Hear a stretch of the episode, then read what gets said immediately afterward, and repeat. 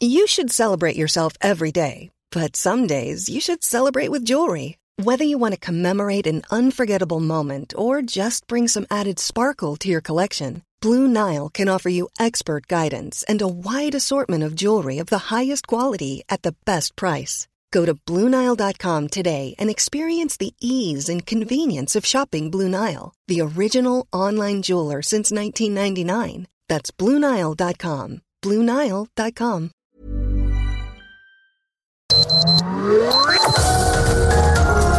Heraldo Media Group presenta Sergio Sarmiento y Lupita Juárez. Información veraz y oportuna con un toque personal y humano. Por El Heraldo Radio, donde la H suena y ahora también se escucha.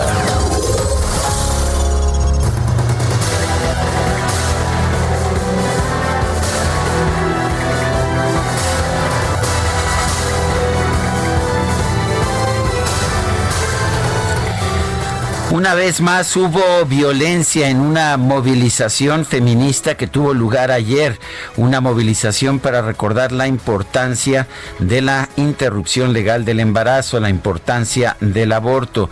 Los grupos feministas que marcharon fueron cercados por uniformados, eh, principalmente mujeres policías que la superaban en número. Después de salir del monumento a la revolución, después de las 3 de la tarde, un bloque de mujeres fueron rodeadas en Juárez y Valderas por elementos de la Secretaría de Seguridad Ciudadana, en su mayoría hombres quienes les impidieron el paso. El contingente fue separado en dos. Algunas uh, de las manifestantes quedaron en medio del círculo de policías, las que se quedaron afuera intentaron romper este circo, este circo, este círculo. Estuvieron así hasta las 5 de la tarde. Las mujeres rodeadas avanzaron en medio del círculo de policías entre los que también elementos de tránsito. Hubo violencia, de hecho también violencia, eh, ataques a comercios, eh, vandalismo en general. 43 mujeres policías fueron lesionadas, cuatro de ellas hospitalizadas, 13 civiles quedaron lesionadas y fueron atendidas todas en el lugar, ninguna fue hospitalizada. Son las 7 de la mañana con dos minutos, 7 con 2. Hoy es martes 29 de septiembre del 2020 se nos acaba este noveno mes del año. Yo soy Sergio Sarmiento. Quiero darle a usted la más cordial bienvenida a El Heraldo Radio. Lo invito a quedarse con nosotros. Aquí estará bien informado. También podrá pasar un momento adecuado ya que siempre hacemos un esfuerzo por darle a usted el lado amable de la noticia. Guadalupe Juárez, ¿cómo estás? Buenos días. Hola, ¿qué tal? Sergio Sarmiento, muy buenos días para ti amigos. Qué gusto saludarlos. Afortunadamente bien y lloviendo fuerte en algunas eh, zonas de la Ciudad de México. Me pegó, la lluvia. A mí también durísimo. Dije, ah, caramba, pues son los fenómenos meteorológicos que se están presentando. Ya le tendremos el detalle, eh, pues un poquito más adelante. Pero por lo pronto les quiero adelantar que Claudia Sheinbaum, la jefa de gobierno de la Ciudad de México, exhibió en su videoconferencia el nombre y la fotografía de una mujer a quien señaló por brindar apoyos a quienes ocupan la sede de la Comisión Nacional de los Derechos Humanos. La mandataria dijo que se trata de María Beatriz Gasca, quien fue acusada por una persona a través de una video audiencia pública. Les mencionó a esta mujer y es por eso que hicieron una investigación pública, dijo, y afirmó que no es una investigación política.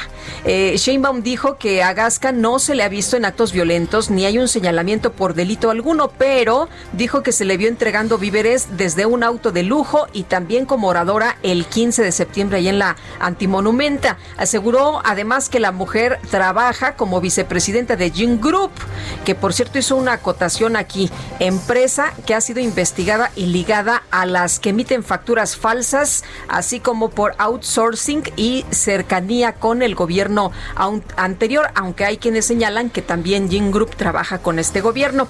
Sheinbaum dijo que pues eh, dar a conocer la información es importante para que se ayude a investigar cuál es el vínculo y la razón de que la mujer de altos recursos económicos dé apoyo a quienes tomaron la sede de esta comisión. ¿Está prohibido dar apoyos? Pues a los yo, yo creo que, no, Sergio. Yo creo que tú puedes ser activista y tú puedes eh, coincidir con algunas causas. A lo mejor te gusta el medio ambiente, a lo mejor te gusta el tema del aborto, a lo mejor, ¿qué quieres? ¿Te gusta, no sé, apoyar a los campesinos? A lo mejor, eh, pues alguna otra causa, los jóvenes. Pues eh, hay muchísimas. Hay causas y, la verdad es que Claudia Sheinbaum no señaló que se hubiera cometido ningún ilícito, como ella misma lo Como ella misma lo reconoce. Y bueno, eh, fíjate que María Beatriz Gasca en un tuit, Bea Gasca, dijo, creo en las causas justas, yo les creo a ellas, a las víctimas, a las que en mi condición de mujer, madre y feminista apoyé con víveres y empatía en la ex NDH. Mis convicciones, mis convicciones me obligan a dejar mi cargo en Jin Group.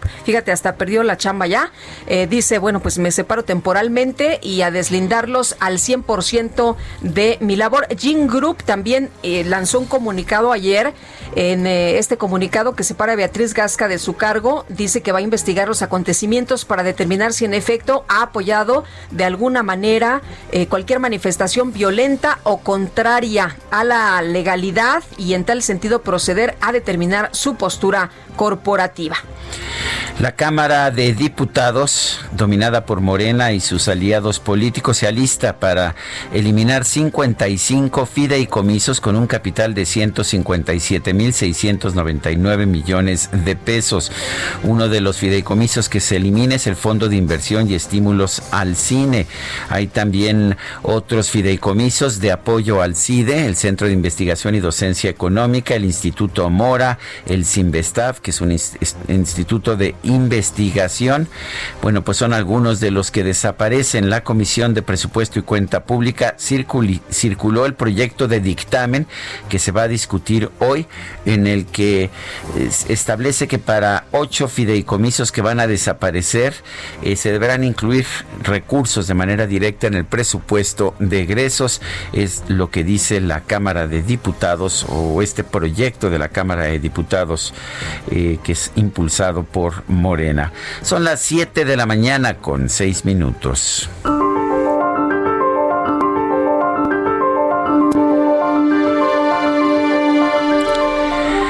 Créanme, somos pro economía de mercado 100%. No tenemos la intención de interferir, sino de facilitar.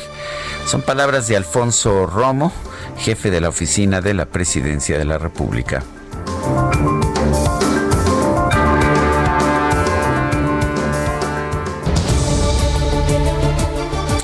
Y las preguntas, ayer preguntábamos, ¿debe regresar el control de la energía y de los puertos a manos del gobierno? Nos dice que sí, nos dijo que sí, 14%, que no, 81.3%, no sabemos, 4.7%. Esta mañana ya coloqué temprano en la mañana una pregunta en mi cuenta personal de Twitter arroba Sergio Sarmiento. La pregunta es esta. ¿Piensa usted que las nuevas investigaciones ya eliminaron la verdad histórica en el caso Iguala? Nos dice que sí 13.7%, que no 77.2%, no sabemos 9.1%. Las destacadas del Heraldo de México. Y ya está con nosotros aquí en la cabina Ángel Gutiérrez con las destacadas esta mañana. Ángel, ¿qué tal? Muy buenos días. Muy buenos días, Sergio Lupita. Eh, pues aquí otra vez cubriendo a la compañera Itzel González. A ver si no nos reclama. ¿Dónde, ¿Dónde, anda? ¿Dónde anda de luna de miel? ¿Es cierto? Eh, eso dice. Eso, dice. lo mejor será no interrumpirla. Así que yo me encargo del changarro mientras regresa. Así que, ¿qué tal les parece pues, si vamos ¿qué, dicen las destacadas? Con las destacadas del Heraldo. País, caso Iguala, ofrecen clemencia a detenidos. Quienes sean aprendidos por la desaparición de los 43 pueden ser testigos protegidos. Ciudad de México, mano negra. Señala a facturera por toma. Sheinbaum advierte que Beatriz Gasca está detrás de la ocupación y vandalización de la CNDH. Estados. Malas notas saquean a 2.338 escuelas en pandemia. Al menos 24 entidades reportaron robos en instalaciones escolares. Los ladrones se llevan lo que pueden o causan daños. Orbe, fuerza en Estados Unidos, poder latino clave. El voto y presencia de esta minoría es un motor económico para la Unión Americana. Mercados. Tarjetas clonadas en red profunda. Cuentas bancarias, ataques a páginas y datos de banca en línea se pueden encontrar en este sitio clandestino. Y finalmente en Meta, con un inspirado Patrick Mahomes, Chiefs se impone a Ravens y continúa su paso perfecto. Hasta aquí las destacadas del Heraldo. Gracias Ángel, buenos días. Son las 7 de la mañana con 10 minutos. Vamos a un resumen de la información más importante. El conteo que realiza la Universidad Johns Hopkins de los Estados Unidos indica que en todo el mundo ya se llegó a la cifra de un millón dos mil muertes por la pandemia de COVID-19. Los contagios totales subieron a 33 millones 389 mil casos. Un reportaje del diario The New York Times indica que la India, Estados Unidos, Brasil y México representan más de la mitad de las muertes totales por la pandemia de coronavirus. El Ministerio de Salud de la India informó que en las últimas 24 horas registraron más de 82 mil casos nuevos de COVID-19, lo cual elevó la cifra de contagios solamente en ese país, en la India, a 6 millones 74 mil. Este lunes, España se colocó como el octavo lugar del mundo en casos acumulados de COVID-19 con 748 mil 266 contagios. Es también el país europeo más afectado por el rebrote esta pandemia en la región. El gobierno británico informó que en Inglaterra, que en el Reino Unido más bien, se van a aplicar multas de hasta 10 mil libras a quienes no cumplan su periodo de cuarentena tras dar positivo a la prueba de COVID-19. El director general de la Organización Mundial de la Salud, Tedros Adhanom Ghebreyesus, anunció un plan para que los países más desfavorecidos tengan acceso a 120 millones de pruebas rápidas de COVID-19 en los próximos seis meses que no en México nos dijeron que las pruebas no eran necesarias. Pues eso fue lo que nos señalaron al principio, ¿no? Bueno, el subsecretario de Prevención y Promoción de la Salud, Hugo López Gatel, informó que México va a participar en la fase 3 de los ensayos clínicos de la vacuna contra el coronavirus de la farmacéutica Janssen del corporativo Johnson Johnson nos ayuda a facilitar el acceso temprano a las vacunas COVID es que en México se realicen los estudios de investigación clínica, particularmente los de la fase 3, conocidos como ensayos clínicos controlados. En este momento existe al menos una empresa farmacéutica que ya ha presentado su intención de que en México se realicen ensayos clínicos para su vacuna COVID y efectivamente esta empresa hemos tenido ya al menos tres conversaciones para organizar el proceso de inicio de esta de este clínico. ¿Quién dijo yo? El director general de epidemiología, José Luis Salomía, reportó que en México hay 9% menos casos estimados de COVID-19. No hay cambio en el porcentaje de pacientes recuperados y hay 48% menos muertos.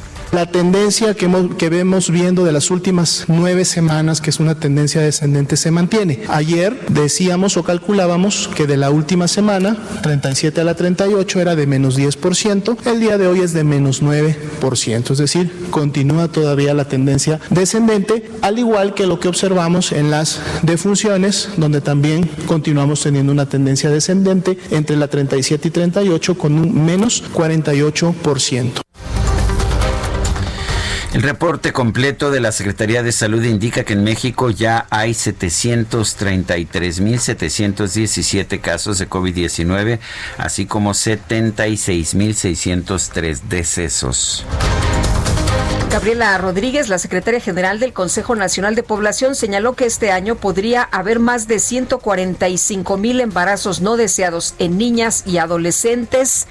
Híjole, qué dato tan más terrible relacionados con la pandemia del COVID-19. La Secretaría de Relaciones Exteriores informó que dos mujeres mexicanas informaron que fueron intervenidas quirúrgicamente en un centro de detención migratoria en, Georgia, en los Estados Unidos, donde se han denunciado casos de esterilización forzada.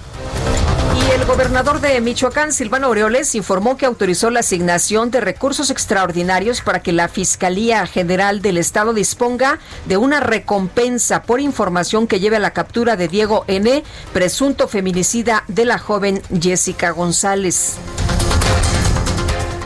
Paulina Telles, titular de la Unidad de Apoyo al Sistema de Justicia de la Secretaría de Gobernación, denunció que hay agrupaciones feministas que cobran 3 mil pesos a los familiares de víctimas de feminicidio para supuestamente tramitarles reuniones con funcionarios de la dependencia.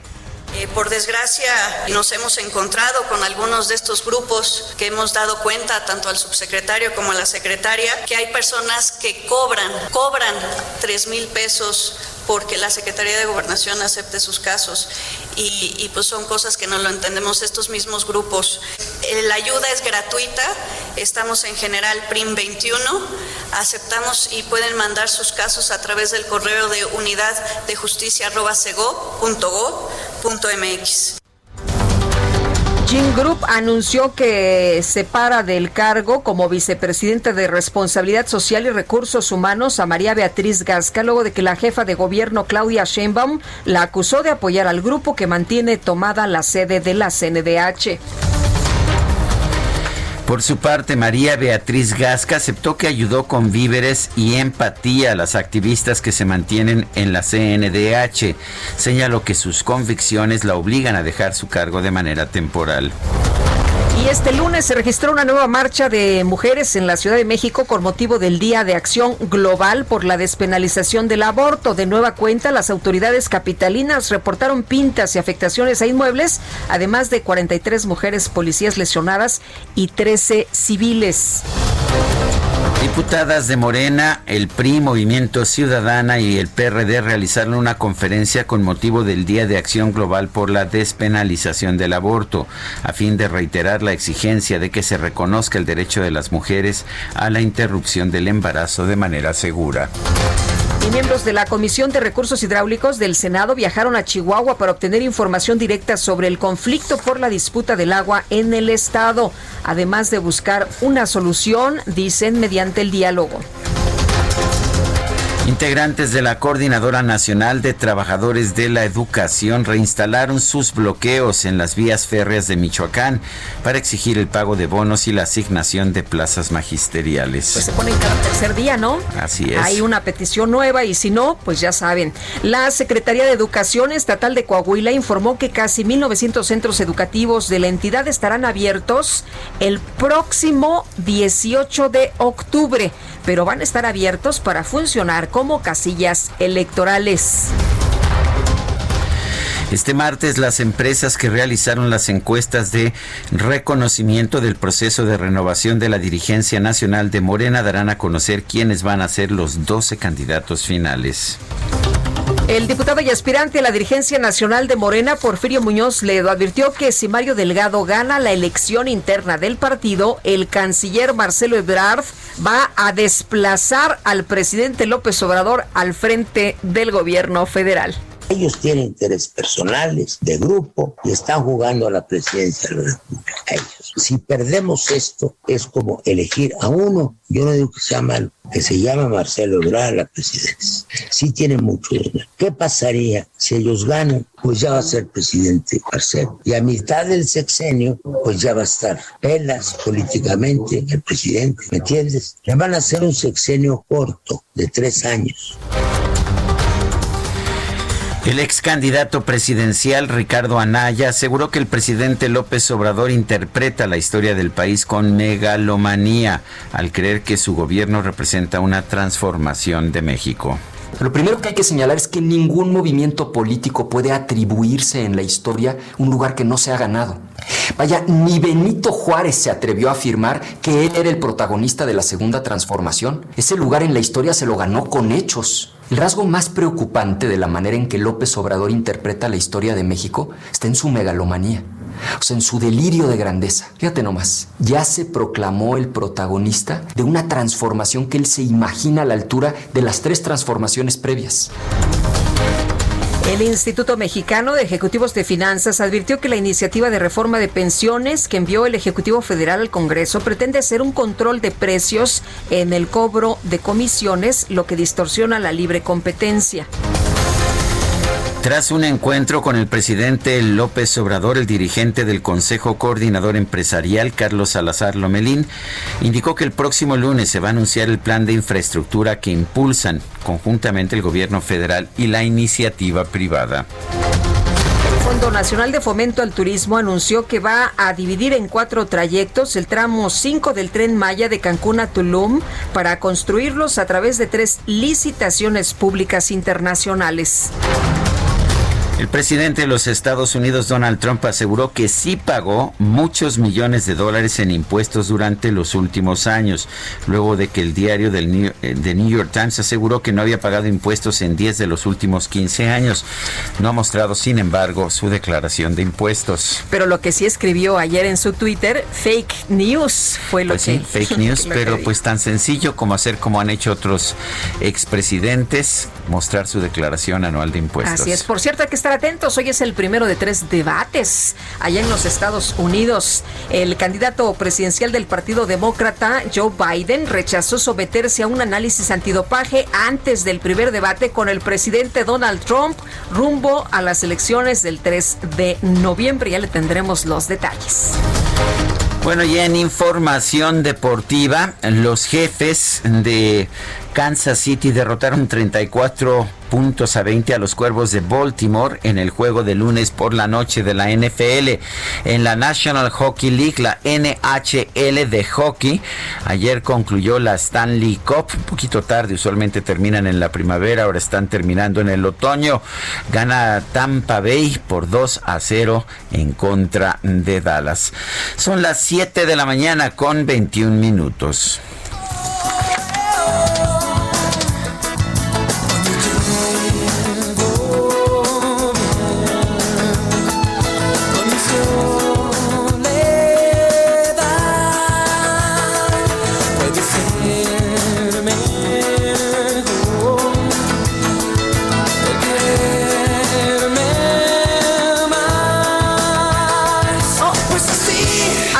Gusta mucho. ¿A ti te gusta? Sí. Mi querido Alex Sintek, que es además todo un personaje, nació en Mérida, Yucatán, el 29 de septiembre de 1969. Esto significa, y si no me equivoco, si las matemáticas no me engañan, que está cumpliendo 51 años de edad. ¿Cómo ves a este? Ah, qué chavito joven estás, qué chavito, prodigio? mi querido Alex. Oye, lo fui a ver en un, eh, en un auditorio que, que tuvo con Cristian Castro. No sabes qué sensacional. A mí me cae muy bien, debo Sí. reconocer. Me ha tocado verlo no en el auditorio, pero en, en estos showcases, eh, Sí. por lo menos en dos o tres Es ocasiones. magnífico, ¿verdad? Es magnífico. Es buen chavo y además me ha tocado en algún concierto estar junto a él, de que está él en un lado ahí Sí. cantando y bailando y yo a dos o tres lugares y ahí nos hemos saludado. Oye, qué bien, qué bien. Y además su música sensacional. Eh, estaremos hoy escuchándolo con muchísimo gusto. Oye, después de este auditorio de Cristian Castro y Alex Sintek, que de veras es fabuloso, fabuloso, eh, me quedé con una mancuernilla de Cristian Castro. Se le cayó. Ay, ay, ay. ay se le cayó. Lupita, Ya ves que eh, ¿Qué andabas haciendo? saludan a las personas, ya ves que luego este, entre los pasillos y van y abrazan a la gente y todo esto. Se le cayó la mancuernilla a Cristian Castro de uno de sus auditorios y yo la, Cristian, si la andas buscando, yo la tengo. Ah, sí, muy bien. Me la puedes dar, mira, yo uso Sí. mancuernillas. pues sí, ¿verdad? Sí, ya ves. Bueno, son las 7, las 7 de la mañana con 23 minutos. Esto que estamos escuchando es más fuerte de lo que pensaba. Alex Sintek nació de hecho con el nombre de Raúl Alejandro Escajadillo Peña. Como que se entiende muy bien por qué se cambió el nombre a Alex Sintek, que funciona bastante bien. Escuchémoslo un momento más.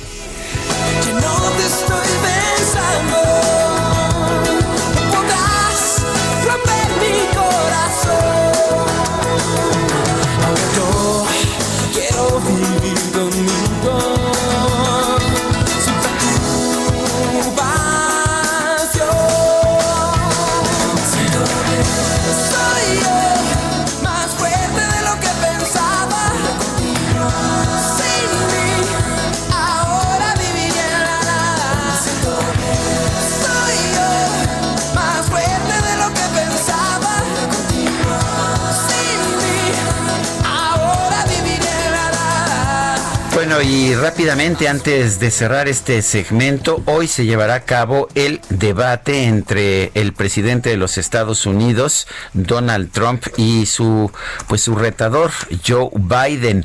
Esto se lleva a cabo hoy en la noche y bueno, pues va a ser un momento definitorio lo que nos dice lo que nos dice la experiencia es que muchas veces los votantes ya tienen para estas fechas decidido por quién van a votar, pero hay un porcentaje ahí de un 10-15% que se define a raíz de los debates. De manera que hoy estaremos al pendiente de este debate entre Joe Biden y Donald Trump. Son las 7 de la mañana, 7 de la mañana con 25 minutos.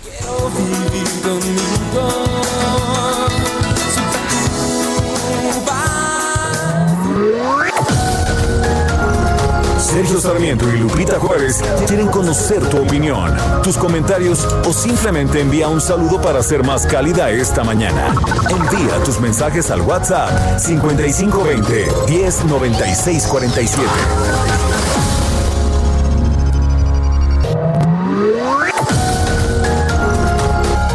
Continuamos con Sergio Sarmiento y Lupita Juárez por El Heraldo Radio.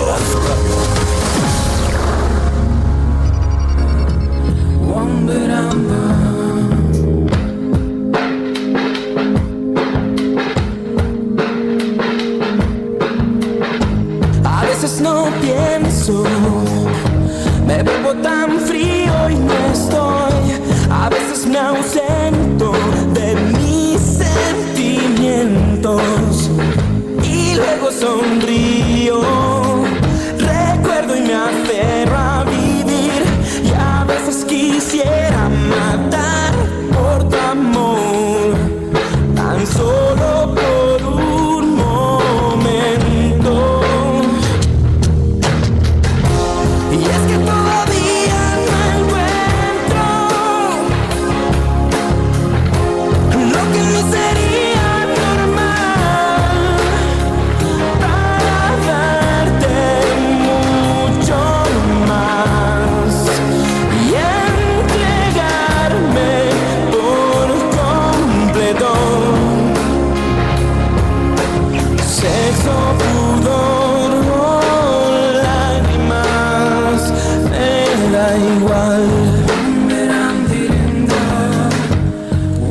esto fue uno de los éxitos más importantes de Alex Sinte, que era la banda, el- la canción que distinguió a la película Sexo, Pudor y Lágrimas, una película de Antonio Serrano que se estrenó en 1999. ¿Recordarás la película? Sí, Muy cómo buena. no, muy buena. Muy buena, muy Diferente divertida. a todo lo que habíamos Sí. visto en ese tiempo, Sergio. Así es, efectivamente. Y bueno, pues ah, yo creo que una de las partes más importantes de esta película fue precisamente esta canción que escribió Alex Sintek.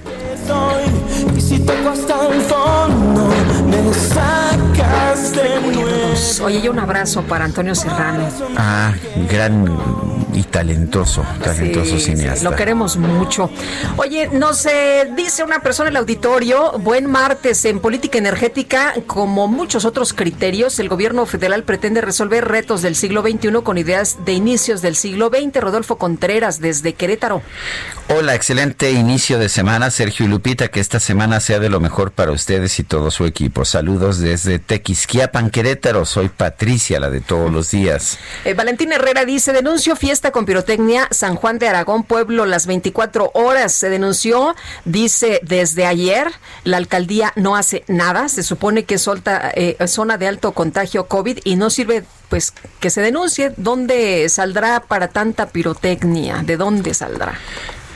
Bueno, son las 7 de la mañana con 33 minutos. El Centro de Investigación y de Estudios Avanzados del Instituto Politécnico Nacional, el CIMBESTAF, dio a conocer que la minuta que se votará hoy en la Cámara de Diputados, que pretende eliminar los fideicomisos de ciencia y tecnología, va a afectar a más de 120 investigadores del centro, así como a cientos de estudiantes de posgrado. También, también va pues a dejar sin sustento financiero muchos compromisos compromisos de investigación de carácter internacional. Son las uh, 7.33 en la línea telefónica el doctor Carlos Coello Coello, investigador del Departamento de Computación del Centro de Investigación y de Estudios Avanzados del IPN. Doctor Coello, ¿cómo está? Buenos días. Muy bien, buenos días. Buenos días. Sí, eh, doctor, cuéntenos qué tan, qué tan, qué tanto efecto va a tener esta, este recorte de fideicomisos en el Sinvestav. Pues eh, el mayor, la mayor afectación que tiene para nosotros es que en el fideicomiso hay dinero de unos proyectos eh, financiados internamente por el Sinvestav. Son alrededor de 120 proyectos que están en ejecución en este momento y que no van a poder concluirse, ¿no? Si nos toman los fondos. También eh, del fideicomiso se han cubierto compromisos con, tenemos unos proyectos con el Ministerio Científico Italiano, son proyectos bilaterales que se aprueban poquitos cada año, pero hay un compromiso institucional de aportar una parte de, de esos montos. Eh, y por los más afectados son los estudiantes, porque sobre todo los colegas de áreas experimentales, ellos compran equipo, materiales de, de proyectos de investigación eh, y si tienen menos recursos, pues pueden atender a menos estudiantes eh, para que hagan sus tesis, ¿no? Y, y, recortar los recursos cuando el proyecto ya está en marcha, pues es todavía peor, ¿no? Porque pudiera afectar incluso la conclusión de, de las tesis de estos muchachos. Eh, doctor, ¿se queda México entonces sin la investigación que se está realizando? ¿Se retrasan estos proyectos? ¿Cómo eh, quedaríamos después de una decisión de esta naturaleza? ¿Cuál sería pues el impacto para nuestro país en materia de investigación y de ciencia y además de tecnología? Pues terrible, porque además este no es un evento aislado. Eh, en el Sinvestab, pues cuando inició este gobierno, nos quitaron el seguro de gastos médicos mayores, nos redujeron el, nuestro salario neto, digamos, nuestro ingreso neto, porque nos aplicaron el ISR a los estímulos, que era algo que estaba pactado con Hacienda que, que no iban a tocar desde hace muchos años. Entonces nos ha hecho menos competitivos. Eh, lo del seguro también es muy importante porque hay muchos colegas que trabajan con sustancias peligrosas eh, es una cadena de eventos, digamos, una sucesión de eventos.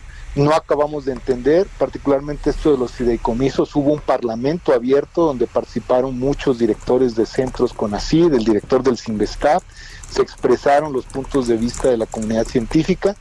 Y si ven el dictamen, al inicio del dictamen se habla de todos esos puntos, o sea, parecieran darnos la razón pero la conclusión es una contradicción, o sea, la conclusión es de, de cualquier forma los vamos a, a, recortar, es algo que no podemos comprender. El, eh, lo que ha dicho el presidente es que los fideicomisos eran pura corrupción, ¿qué piensa usted? No, eso es falso, al menos en los que yo conozco, el, el lo conozco muy bien, porque soy parte del comité técnico que se reúne para evaluar movimientos que se hacen al fondo y tenemos siempre presente a una representante del órgano interno de control. Esos fondos son auditados tanto por la función pública como por la Auditoría Superior de la Federación. Es dificilísimo poder sacar dinero de ahí, las reglas son sumamente estrictas, están bajo el amparo de una entidad financiera. Al menos los que yo conozco de ciencia, sé que no es el caso. No puedo hablar por todos los fideicomisos, pero los que nos competen a nosotros, eso no es cierto. Eh, eh, también reciben dinero privado de organismos internacionales, ¿no? ¿Qué va a pasar? Nos decía usted, por ejemplo, en este caso de, de Italia, de esta investigación que se está haciendo, eh, sin los fideicomisos ya no se va a poder recibir ningún dinero y ya los proyectos pues van a quedar hasta donde, hasta donde les dé el dinero. Es probable, es que el fideicomiso da mucha flexibilidad porque algo que pierden de vista eh, hay mucha gente leído en los medios que dicen, ah, es que es dinero del, del gobierno y hay una crisis y lo necesitamos. No son fondos fiscales. Eh, estos fideicomisos como el del Sinvestab se constituyó con un fondo que nos dio la Secretaría de Educación Pública a finales del sexenio pasado y con ingresos ingresos propios generados por el mismo Sinvestab. O sea, nos están quitando el dinero que nosotros generamos.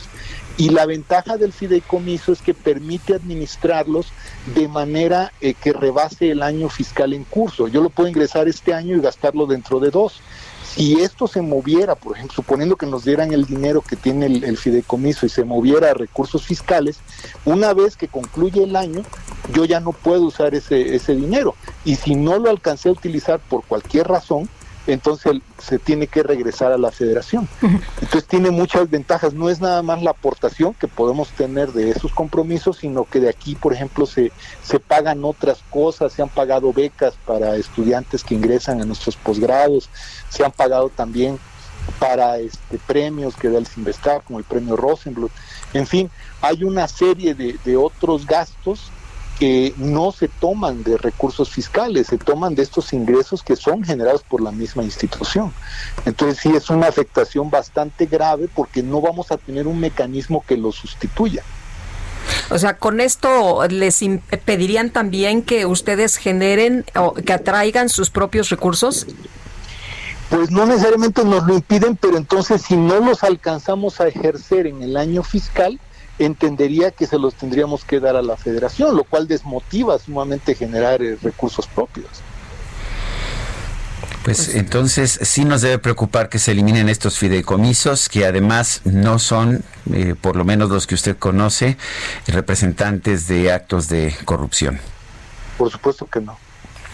Bueno, pues yo quiero agradecerle, doctor Carlos Coello Coello, investigador del Departamento de Computación del Centro de Investigación y de Estudios Avanzados del IPN, el haber conversado con nosotros. Muchas gracias. Hasta luego, doctor. Muchas gracias. Muy buenos días. Oye, no, pues es que no se vale, ¿no? Tú buscas los ingresos para un proyecto y resulta que si no lo ejerces en ese año, le tienes que dar el dinero al gobierno, no Pues me parece, justo. No, no es justo. Oye, eh, hoy se publica en el periódico El Universal un pues un estudio de Luis Estrada eh, de la de la de la empresa Spin Sí. Eh, y lo que nos dice es lo siguiente. Ya ves que el presidente de la República ha dicho que es el presidente más atacado de la historia desde. Francisco y Madero y lo que nos dice es lo siguiente, pues hizo una revisión de lo que ha pasado el mismo día en que citó las columnas de los periódicos el presidente de la República y se remontó también al 2014 en el sexenio de Enrique Peña Nieto y al 2008 en el sexenio de Felipe Calderón. ¿Y sabes qué encontró? Que eran más negativos los comentarios en otros sexenios. El número de notas positivas en 2008 en el sexenio de Calderón fue de 9% contra 10% en el sexenio de Peña Nieto y 11% en el de Andrés Manuel López Obrador, o sea que tuvo más notas positivas Andrés Manuel López Obrador. Neutrales 30% en 2008, 17% en 2014, 23% en 2020, o sea que había más neutralidad en 2008 eh, y menos neutralidad en 2014, pues son variaciones normales y por supuesto depende del día. Negativas 61% en 2008, 73% en 2014 con Peña Nieto, 66% en 2020. O sea que lo que te puedo decir es que la afirmación de que es el presidente más atacado de la historia Es mentira. Es mentira. Es mentira. Por cierto que yo leí la misma nota el día de hoy y les recomiendo mucho el alajero de Marta Anaya, eh, que justamente retoma estas cifras de, de, mm, De Luis Estrada. Luis Estrada y dice Peña Nieto más atacado que AMLO. Andrés Manuel se equivoca al creer que es el presidente más atacado. Le, ta- le- le gana por mucho Enrique Peña Nieto. Así que si la quieren leer, alajero, en el Heraldo está sensacional esta columna de Marta Anaya. Pues interesante. Sí. Bueno, son las 7 de la mañana con 42 minutos. Y tenemos más información. Fíjense ustedes que mm, la pandemia actual ha hecho aún más evidentes las múltiples formas inaceptables de desigualdad y violencia que aquejan a nuestras sociedades. También ha dejado en claro el papel crucial del conocimiento científico y humanístico para explicar, comprender y atender los males que nos aquejan. Es lo que dice un comunicado de la Universidad Nacional Autónoma de México. Señalan que en nuestro país resalta la importancia de invertir en educación, en generación de conocimiento a través de la investigación, la tecnología y la cultura y requerimos fortalecer institucionalmente estas actividades. México tiene rezagos que se han acentuado y hoy es el momento para que con claridad y decisión se apoyen, fomenten y valoren por todos los sectores de la sociedad y los tomadores de decisiones en políticas públicas. Ante esta coyuntura refrendamos la importancia de que la pluralidad de las voces de las comunidades académicas, educativas y culturales sean escuchadas y atendidas. Hacemos un respetuoso exhorto al Congreso de la Unión para que en ejercicio de sus facultades provea a las instituciones de educación, investigación científica y humanística y promoción de la cultura la asignación de recursos presupuestales suficientes para sus funciones. Del mismo modo, solicitamos que garanticen los mecanismos administrativos y jurídicos que permitan el desarrollo de iniciativas y proyectos en el mediano y largo plazo, preservando el monto de los fondos y fideicomisos que permitan la continuidad de los proyectos y que operan bajo normas claras y transparentes en el uso de recursos públicos. Son las 7, las 7 de la mañana con 44 minutos. Y bueno, el, allá en los Estados Unidos se señala que las bancarrotas de empresas de venta al menudeo alcanzaron un nivel récord en la primera mitad de este 2020. Eh, tanto las bancarrotas como las liquidaciones y cierres de tiendas en los Estados Unidos eh, pues alcanzaron niveles sin precedentes por la pandemia de COVID-19. Esto, pues lo que está haciendo es acelerar una tendencia que ya existía con anterioridad, de que ha llevado que las compras de mucha gente ya no se hagan, no se lleven a cabo en tiendas físicas, sino en línea. En los seis primeros meses del 2020, 18 cadenas de venta al menudeo eh, se eh, buscaron la protección de la bancarrota de capítulo 19 de la ley de la mayor parte de estas cadenas están concentradas en tiendas de, calzado y de, y de, y de, ropa, así como tiendas de productos del lugar. También hay tiendas departamentales, según el reporte de la empresa de servicios profesionales BDO USA LLP.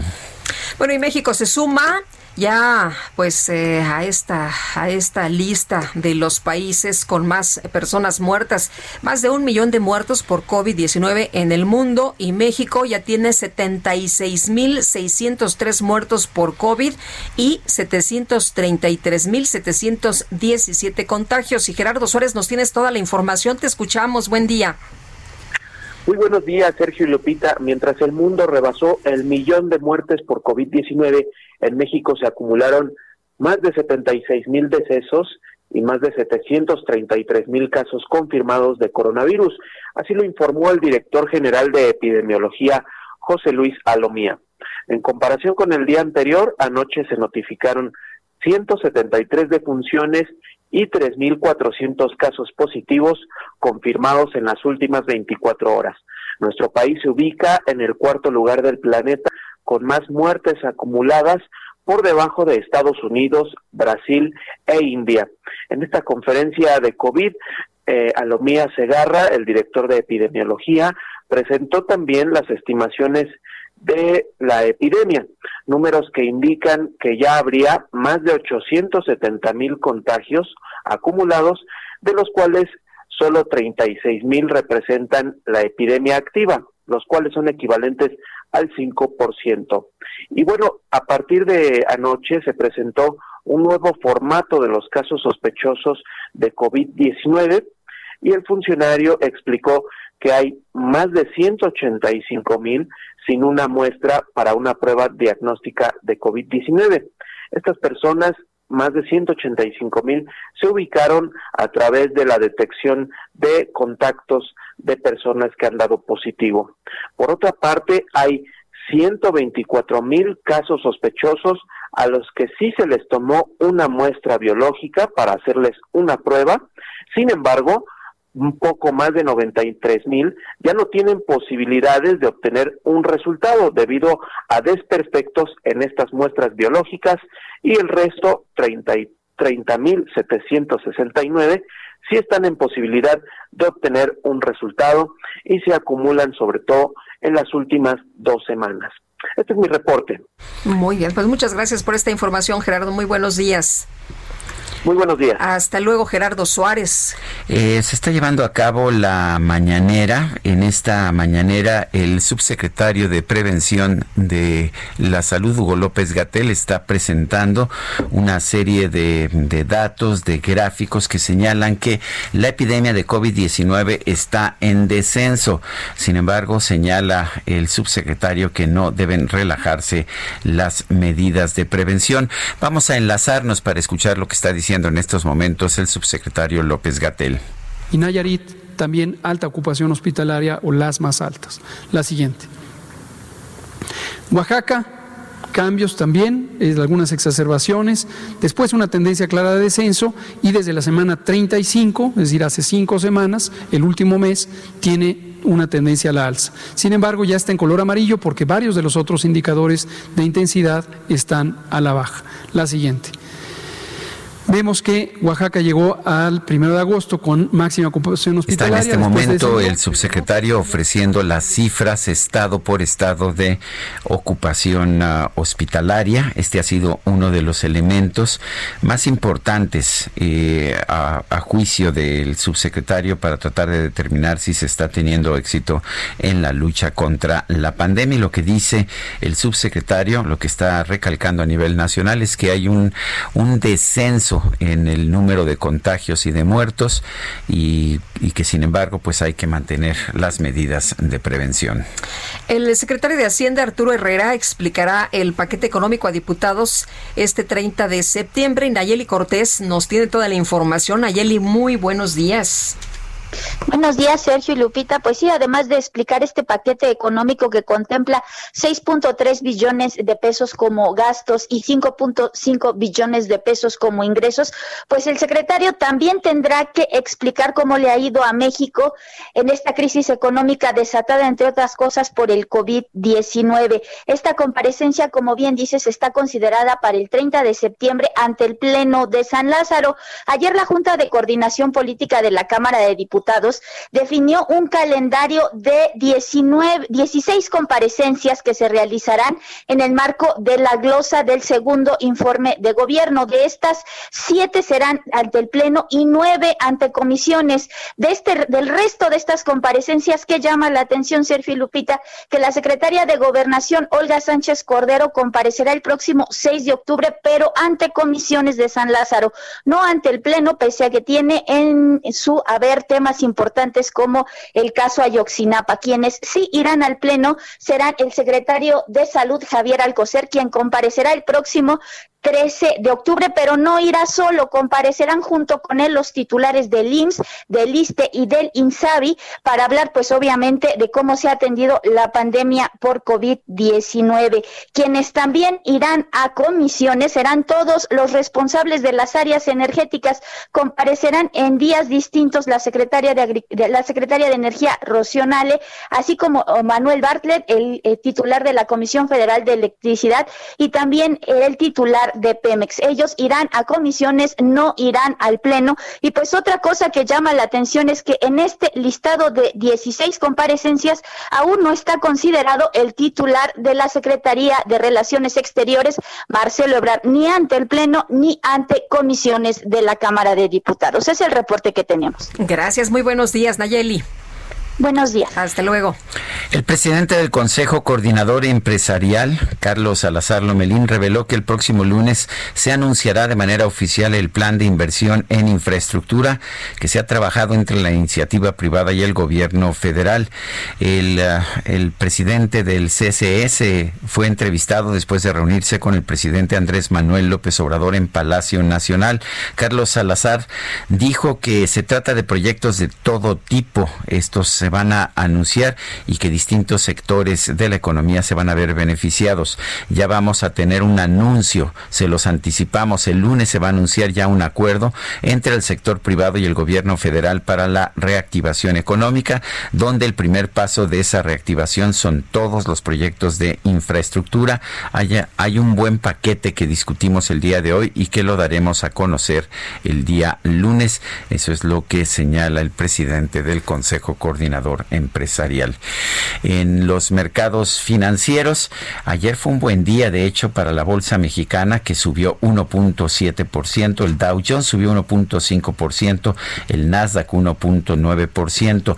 El peso, sin embargo, que empezó bastante sólido, tuvo pues tuvo una caída posterior, una caída que señala en su primera plana el Heraldo de México. En estos momentos, en los mercados al mayoreo, el peso se ubica en 22.27 eh, pesos por dólar, tiene una mejoría de 0.6%. En ventanillas bancarias se cerró anoche en 22.83. Oye, y fíjate que exgobernadores del PAN lanzan hoy en una agrupación, son más de una docena de exgobernadores que van a lanzar esta tarde una nueva agrupación que han conformado con el fin de plantear alternativas al rumbo político y de gobierno que lleva actualmente el país, parte de lo que hoy toca precisamente en su columna del Heraldo Marta Naya. Unidos por México es el nombre del movimiento cívico que encabezan y cuyo lema es construimos la historia pensando en el futuro. Y por cierto, el presidente va a visitar el viernes Ciudad Juárez entre esta polémica con el gobernador Javier Corral y la conformación de esta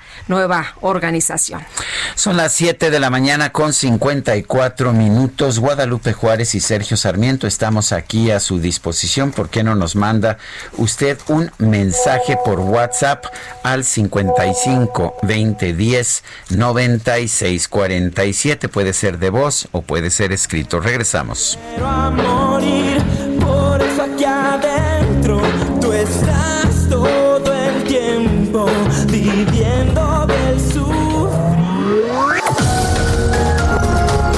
Sergio Sarmiento y Lupita Juárez quieren conocer tu opinión, tus comentarios o simplemente envía un saludo para ser más cálida esta mañana. Envía tus mensajes al WhatsApp 5520 109647.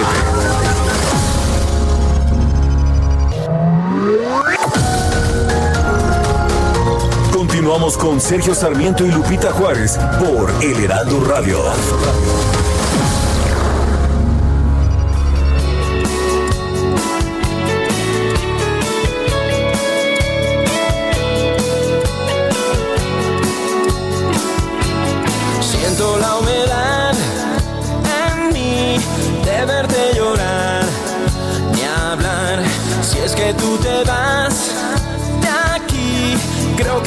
Me va a sufrir.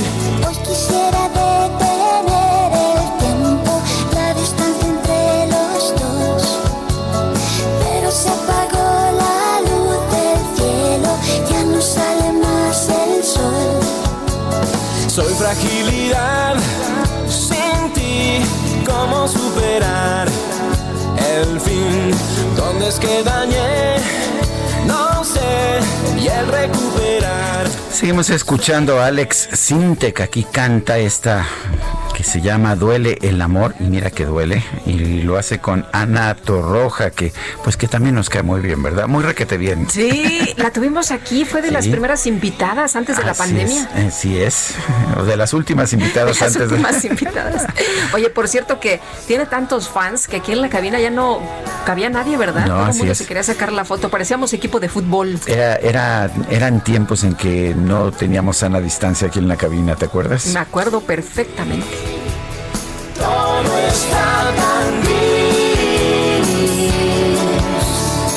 Bueno, y Michejoa dice, ya quedó más que claro que este gobierno tiene sus preferencias cuando de marchas se trata. Pues pareciera, ¿verdad? Que hay algunos que sí pueden pasar hasta el zócalo rápidamente. Hay otros eh, que no. Hay otros que, hay otros no. que los este Hay, otros que los encapsulan, hay Sí. otros que los dejan pasar. Así es. Pues sí, cada curioso. quien es, es distinto, ¿no? Eso de que todos, todos son, somos iguales ante la ley no funciona en este sexenio. Eh, otra persona, Catalina Torres, nos dice, muy buenos días, saludos y bendiciones a ustedes y todo su equipo. Muchas gracias. Buen día, excelente martes, Sergio y Lupita. Saludos desde desde Xochimilco, donde cae una fuerte lluvia desde las cuatro y media de la mañana. Saludos atentamente, Sergio Campoamor. A mí me mojó esa lluvia y mire que estaba cayendo en Es que la está re Álvaro fuerte, Obregón. ¿verdad? Estuvo muy fuerte, no sé si siga lloviendo en estos momentos, pero bueno, Jorge J. Sepúlveda, ¿en qué país vive este Romo o acaso no ha visto todas las veces en que su jefe ha destruido valor en negocios que daban cientos de trabajos? Declarar algo así es ser un sinvergüenza, es lo que dice Jorge J. Sepúlveda. Se refiere a la frase del día, la frase con la que abrimos este programa, que era una frase de Alfonso Romo, y la frase decía, si es que la encuentro aquí rápidamente, decía que pues que somos pro mercado, ya abrió esto. Créanme, somos pro economía de mercado 100%. No tenemos la intención de interferir, sino de facilitar. Es la frase de Alfonso Romo. Son las 8 de la mañana con 3 minutos. El pronóstico del tiempo. Sergio Sarmiento y Lupita Juárez. Oye, ¿por qué está lloviendo tan duro? ¿Qué es lo que va a pasar en las próximas horas? Todo lo que usted quería saber y nunca se atrevió a preguntar sobre el clima. Vámonos con Nayeli Loza, meteoróloga del Servicio Meteorológico Nacional de la Conagua. Nayeli, ¿cómo estás? Buenos días. Hola, muy buenos días a ustedes que somos de auditorio. Sí, para el día de hoy el intenso frente frío número 4 que correrá el sur del litoral del Golfo de México, el oriente y sureste del territorio nacional, además de aproximarse en horas nocturnas a la península de Yucatán, lo que, ocasi- lo que ocasionará lluvias puntuales extraordinarias en Veracruz, Chiapas y Tabasco, torrenciales en Oaxaca, intensos en Puebla y Campeche, muy fuertes en Yucatán y Quintana Roo, así como fuertes en Hidalgo, los Morelos y Estado de México. A ver, ahí te escuchamos un poquito mejor. Es que casi no te entendíamos. A ver ahí. Ok. Eh, el intenso frente frío número 4 recorrerá el sur del litoral del Golfo de México, el oriente y sureste del territorio nacional, además de aproximarse nocturnas a la península de Yucatán, lo que ocasionará lluvias puntuales extraordinarias en Veracruz, Chiapas y Tabasco, torrenciales en Oaxaca, intensas en Puebla y Campeche, muy fuertes en Yucatán y Quintana Roo, así como fuertes en Hidalgo, Tlaxcala, Morelos y Estado de México, los cuales se acompañarán de descargas eléctricas y posible caída de granizo, intervalos de chubascos en Querétaro y Ciudad de México, y aisladas en Tamaulipas, San Luis Potosí y Guanajuato. Asimismo, la masa de aire polar que lo impulsa mantendrá marcado descenso de temperatura sobre entidades del norte, noreste, oriente y centro del país, con heladas matutinas en estados del norte y centro de México, como bancos de niebla en el noreste y oriente de la República Mexicana y evento de norte muy fuerte a intenso en el litoral del Golfo de México y gradualmente hasta la península de Yucatán, además del Istmo y Golfo de Tehuantepec, así como oleaje elevado sobre el centro y sur del litoral del Golfo de México. Por otro lado, el ingreso de aire húmedo del Pacífico genera lluvias puntuales intensas en Guerrero, muy fuertes en Michoacán, fuertes en Jalisco y Colima e intervalos de chubascos en Nayarit. Se prevén temperaturas menores a 0 grados en sierras de Chihuahua y Durango, así como temperaturas mínimas de 0 a 5 sobre días del norte, centro y oriente del territorio nacional, incluyendo zonas altas del Valle de México, todas acompañadas de posibles heladas. Para el Valle de México se pronostica cielo nublado, con lluvias aisladas por la mañana bancos de niebla en zonas altas, temperaturas matutinas de 0 a 5, posibili- posibili- posibilidad de heladas en el Estado de México y por la tarde lluvias puntuales fuertes en el Estado de México, intervalos de chubascos en la Ciudad de México. Una máxima de 15 a 17 grados, mínima de 13 a 15. Muy bien. Gracias por el reporte. Muy buenos días, Nayeli. Hasta luego. Ayer la jefa de gobierno de la Ciudad de México, Claudia Sheinbaum, dijo que a través de una investigación se determinó que la persona detrás de las manifestaciones feministas y de eh, esta toma de las de un edificio de la Comisión Nacional de Derechos Humanos en el Centro Histórico es María Beatriz Gasca Acevedo, vicepresidenta de Gin Group, una empresa de outsourcing. José Alfonso Suárez del Real es secretario de Gobierno de la Ciudad de México, lo tenemos en la línea telefónica. José Alfonso Suárez del Real, buenos días, gracias por tomar la llamada. ¿Qué tal? Muy buenos días, Sergio. Muy buenos días, eh, Lupita. Hola, ¿qué tal? Buenos días. Hasta, hasta donde pude yo escuchar ayer, eh, de lo único que se, que se acusa a esta señora Beatriz ah, Gasca es de haber llevado apoyos a, a las, al grupo feminista que tiene tomada el edificio de la Comisión Nacional de Derechos Humanos. ¿Hay alguna otra acusación que, pues, que se vaya a presentar en contra, en contra de ella? No, lo que se, se hizo fue hacer un señalamiento de que no nos quedaba claro eh, la actividad que la señora Gasca Cebes había eh, efectuado en un edificio tomado, el edificio de sede de la Comisión Nacional de Derechos Humanos en la Ciudad de México. Eh, le vimos dar cosas el 12 de septiembre en un vehículo de lujo en la calle de Cuba, pues eso llamó la atención, ese tipo de vehículo y, y la personalidad de la señora. Posteriormente, el 14 de septiembre, ella en sus propias redes eh, lanza eh, pues una serie de imágenes en donde ella es la oradora principal de la antigrita. En- en ese espacio hace una serie de eh, precisiones sobre el por qué está allí, ella representa a un grupo de mujeres, etcétera, etcétera. El tema es la doctora Sheinbaum presenta este, estos datos y su vinculación con un grupo empresarial, GIN, y este grupo empresarial es de conocimiento público y notorio que cinco de sus empresas están siendo investigadas profundamente por el SAT y por la Procuraduría Fiscal del Gobierno de México.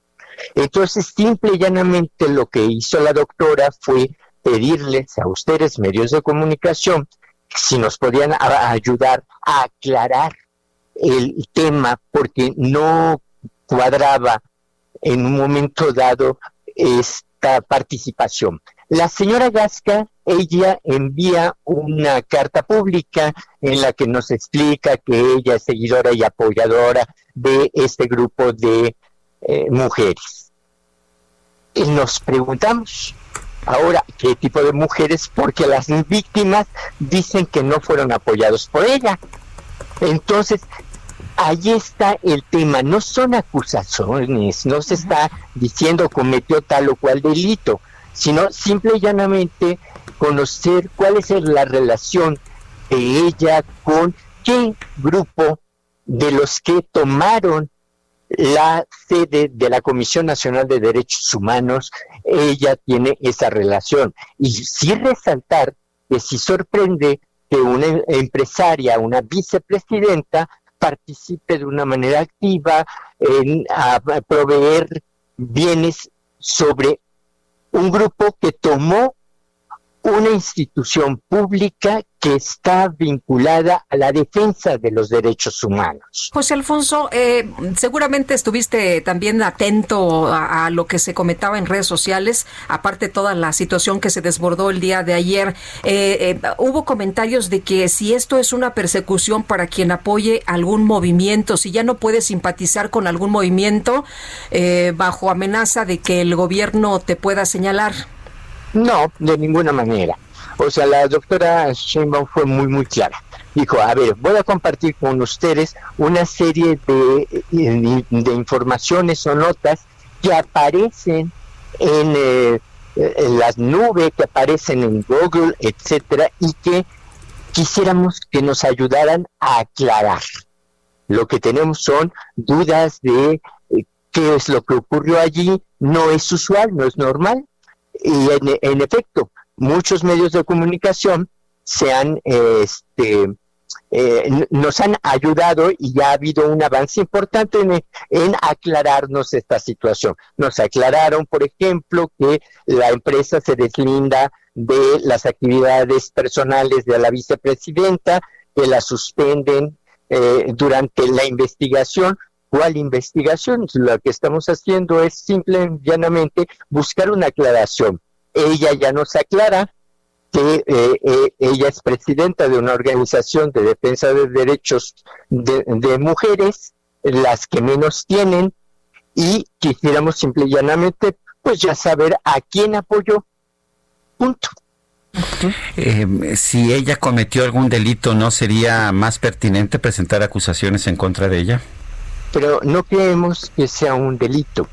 O sea, simple y llanamente lo que estamos pidiendo es una aclaración, por eso se pidió el apoyo de, de los medios de comunicación, que ustedes son grandes investigadores y eso nos permite tener mucho mayor certeza porque si fuese un delito hubiésemos nosotros utilizado las vías institucionales a las que nos obliga los cargos que estamos eh, ocupando. Eh, Pero en este caso no. Llevar víveres es una actuación irregular. No, no es, no, sino eh, es saber a qué grupo está apoyando. Las mujeres víctimas, eh, la señora Yesenia, la señora Erika, han dicho a nosotros no.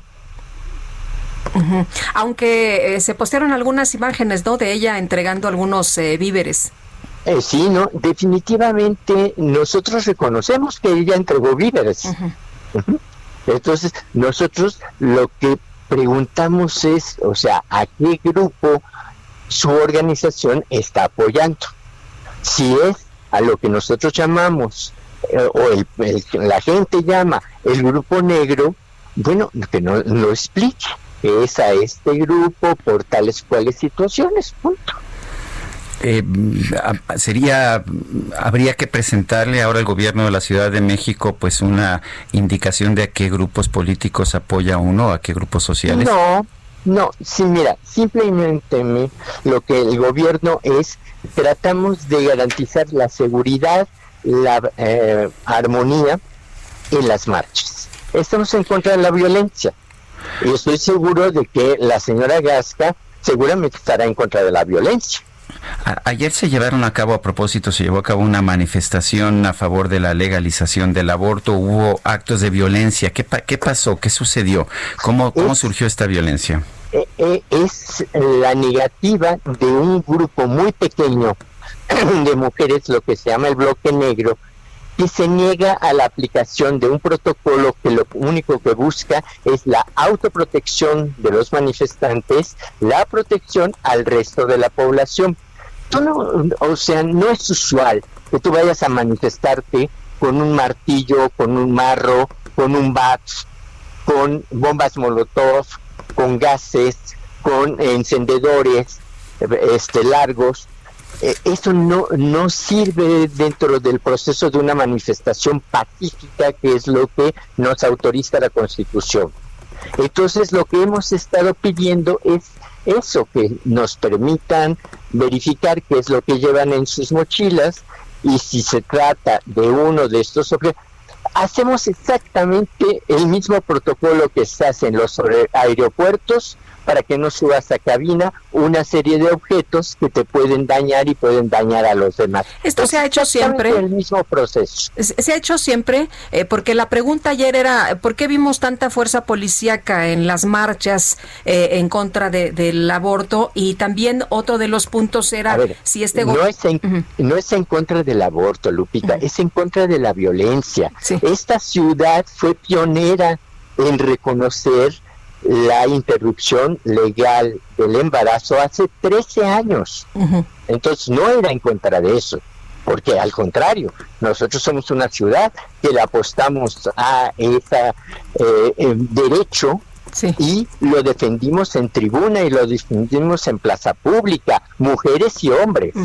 La, la pregunta es, No eh, era en contra de la violencia. vimos Mira, una fuerza adicional eh, de policía. No, lo que, lo que pasa es que la, calle en esta parte es bastante, eh, mucho más estrecha ¿no? y se vio como mucha gente, pero era el número de policías que están destinados a hacer un emballado humano para evitar que eh, se generen más actos de violencia es exactamente el que se utilizó. Decirles que la violencia sí se ejerció en contra de los policías. 42 agentes femeninas que estaban allí sin armas fueron agredidas con una serie de, de instrumentos que precisamente buscábamos que no formaran parte de la marcha. Sí. Eh, José Alfonso, si me permites una pregunta más que está en el debate el día de hoy. ¿Este gobierno tiene preferencias por algunos movimientos, por algunas manifestaciones? Ninguna. La única preferencia que tenemos es por garantizar la protección y seguridad de toda aquella persona que ejerce el derecho de manifestación. Mira, el- nosotros nos sentamos a hablar con diferentes eh, organizaciones que han hecho marchas en el Zócalo Capitalino recientemente, después de haber recibido una orientación eh, pública de la Secretaría de Salud en relación a un tema que tuvimos con COVID. Eh, cumplimos en el caso de Frena con las disposiciones de un par de amparos que les emitieron a favor de 700 personas, pero nos sentamos a hablar, por ejemplo, con los padres de Ayotzinapa y con la comisión organizadora, estuvieron en el Zócalo y coexistieron ambos movimientos sin ningún problema. Lo mismo ocurrió con los electricistas que eh, conmemoraron en la nacionalización del año 62 por parte del, del presidente López Mateos, sin ningún problema transcurrieron. Aquí el problema es de que se niegan sistemáticamente al diálogo las mujeres de negro. Yo quiero agradecerte, como siempre, José Alfonso No. Suárez del Real, secretario de Gobierno de la Ciudad de México, el haber conversado con nosotros. No, gracias, muy gentil. Hasta luego, muy buenos días. Bueno, y la empresa Gene Group, que es una empresa de outsourcing o de manejo de administración de recursos humanos, rechazó las manifestaciones de violencia como forma de expresión política y por lo tanto decidió retirar de su cargo como vicepresidenta a Beatriz Gasca Acevedo. Manuel Durán, cuéntanos. Muy buenos días, Sergio Lupita. Pues en efecto, y, y esto fue enseguida de que la jefa de gobierno ayer muy temprano a las ocho y media de la mañana dio una conferencia de prensa en la que en la que explicó de manera sorpresiva, sin pregunta de por medio, que María Beatriz Gasca Acevedo, cercana a personajes como Ra- Raúl Beiruti, cabeza de, de Group, eh, era parte de, las personas que estaban apoyando la toma de la Comisión de Derechos Humanos en el Centro Histórico. La denuncia fue directa, explicó que le llegó información vía sus audiencias públicas de cómo Gasca Acevedo entregaba apoyos a los grupos de mujeres que tienen tomadas estas instalaciones, que, eh, que enviaba recursos económicos y que quien le habló por teléfono eh, tenía datos y le mostraba eh, eh, la ruta de las de las publicaciones que ella tenía en Facebook y fotografías de las entregas. Argumentó que esta información se era presentada por considerar que era de interés para la ciudadanía, que el 12 de septiembre se le vio entregando eh, víveres en, eh, este, en Cuba 60, donde está la Comisión Nacional de Derechos Humanos, y que el 14 de septiembre fue una de las oradoras principales en lo que se llamó el acto de la antigrita, y, y, y de hecho es, ese discurso está en sus redes sociales de, de Gasca Acevedo, eh, y, y en función de eso dio a conocer, dio, dio a conocer los datos de que la empresa Gin Group forma parte de las factureras que han estado señaladas por el gobierno federal por evadir impuestos. Tan solo, tan solo la eh, eh, el apellido Beiruti aparece en cinco en cinco empresas, Beiru- Beiruti y asociados contadores públicos, eh, asociados Navarrete y asociados Beiruti Sánchez y compañía y Beiruti y compañía SCP. Eh, estas estas empresas estarían evadiendo al fisco emitiendo facturas. Estamos hablando de que este grupo es uno de los principales en el país que hacen outsourcing y que y que en su momento se calculaba que empleaban eh, vía terceros este, a 180 mil personas en todo el país, Sergio Lupita.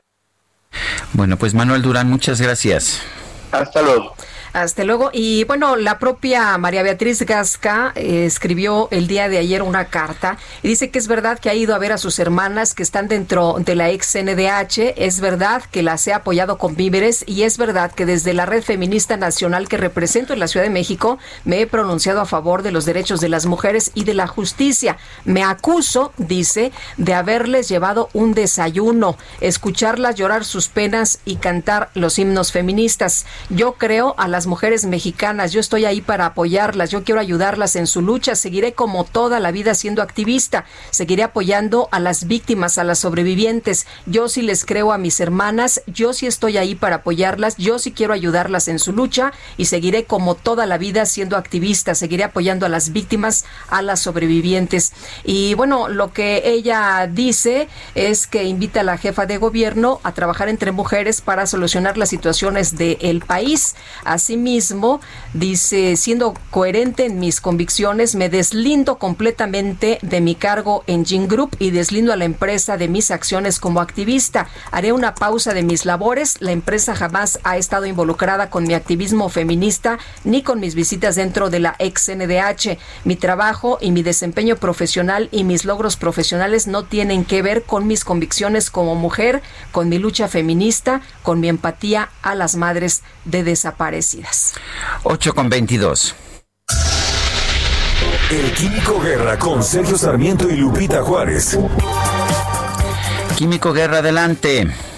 Sergio, eh, Lupita, voy a decir algo que a lo mejor parece que no tiene nada que ver con México, pero no es así. Fíjense que los niveles del mar están aumentando globalmente debido al calentamiento de los océanos y el derretimiento del hielo sobre tierra firme, básicamente en Groenlandia. Pero este aumento no está incidiendo con la misma velocidad en todos lados. Los niveles han subido más en la vertiente del Atlántico, lo que sería el Golfo de México para nosotros, que en la del Pacífico. Esas son las buenas noticias, ¿verdad? Pero un estudio publicado en Nature por la, el, el Oceanographic Institution, el Instituto Oceanográfico de Woods es posiblemente el instituto oceanográfico, más importante y más reconocido del mundo. Eh, este instituto explica por qué. La razón es un fenómeno llamado el rebote postglacial. Explica el doctor Christopher Piekuch. Durante la última era glacial, áreas que estaban cubiertas por capas de hielo gigantescas bajaron de nivel por el peso, como te dice, digamos como un trampolín que se dobla hacia abajo, principalmente en Canadá y la parte del noreste estadounidense. Al derretirse los hielos, pues hubo un rebote y se elevaron algunas partes. Eh, de esta periferia. El máximo glacial fue hace 26.500 años y hace 7.000 habían desaparecido los hielos. En la Sierra de San Francisco, por ejemplo, tenemos pinturas rupestres de los cochiníes de hace más de 10.500 años, cuando el nivel del mar era mucho más alto y que fueron declarados patrimonio eh, de la humanidad. El doctor Piecuch y sus colegas llevaron registros del calibre de las mareas, los datos satelitales de GPS que revelan qué tanto se ha movido la costa hacia arriba o hacia abajo y los sedimentos fósiles de los marís, de las marismas salinas, que son como un registro de los niveles del mar previos. Continuaron todos estos datos observacionales. Químico, Químico, te voy a pedir, este, tenemos, nos tenemos que ir a una pausa, nos, eh, nos escuchamos. Sergio Sarmiento y Lupita Juárez quieren conocer tu opinión, tus comentarios o simplemente envía un saludo para ser más cálida esta mañana. Envía tus mensajes al WhatsApp 5520 109647.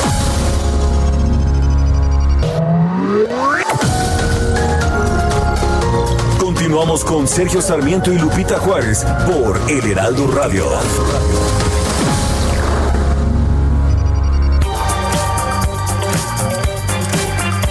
Ay, nos cortó la guillotina, pero... Sí, nos cortó. Y, per- y perdón, Químico, traté de avisarte, como, como vamos a pausa al mismo tiempo en 17 estaciones en el país, es, es imposible no hacerlo de otra forma, pero nos estabas contando de esta situación de, de los océanos y por qué en, el, en la vertiente del Atlántico han subido más los océanos. Exactamente, bueno, Ah, me- me cómo se ha comportado en la era postglacial, pero la, eh, fíjense, la conclusión del Wilson, por eso lo comento, para México es importante, dice que los sedimentos fósiles de las marismas salinas son como un registro, y ¿qué creen? ¿Dónde va a aumentar más el mar?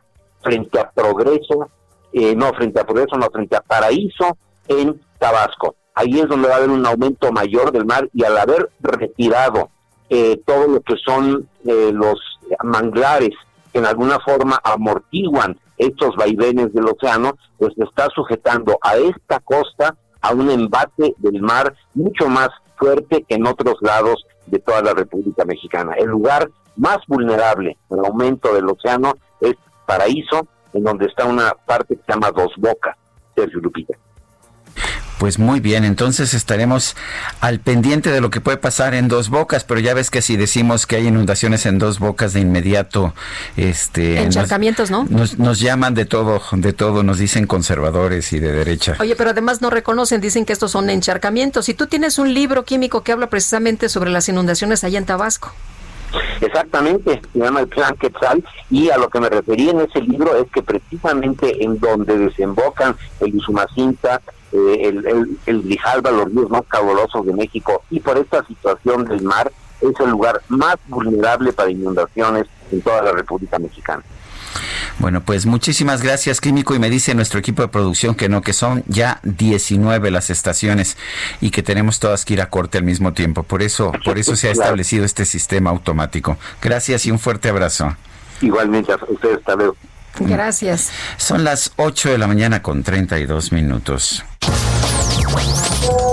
Sergio Lupita, equipo de producción, muy buen día. Solamente para saludarlos, bueno, y desearles un feliz martes y hablar un poco acerca de mi, comentario que es bien importante. Reconocer que los medicamentos todavía no están, hay muchos datos en donde la gente llega a los hospitales, eh, da su receta y pues no tiene nada para, para poderse curar de nada. Y bueno, independientemente de que siguen sin atenderlos en muchos lugares y en esta situación de carencia de una economía un poquito más eh, de solvencia, pues la gente tiene que pagar, pagar médicos porque no les están dando la atención para otras cosas y pues nomás no se soluciona el problema de los medicamentos, porque no se habla un poquito del rubro 23, eh, la famosa partida secreta, no hay presupuesto de nada, pues, pero probablemente puede ser por eso, ¿no? Feliz día, soy JanZetazarco. Buen día, Sergio Lupita. Excelente martes para ustedes y para todo el auditorio. Una pregunta, ¿qué han sabido del caso de Pío, el hermano de, de López Obrador, que ni Pío dice? Buen día, Hugo, desde Guadalajara. Jaque Mate con Sergio Sarmiento.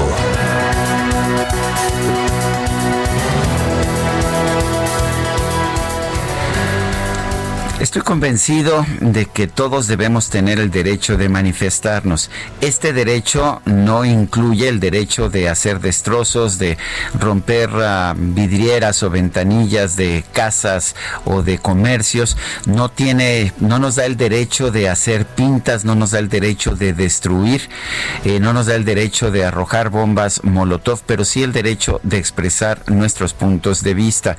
Y este derecho se debe aplicar a todos por igual.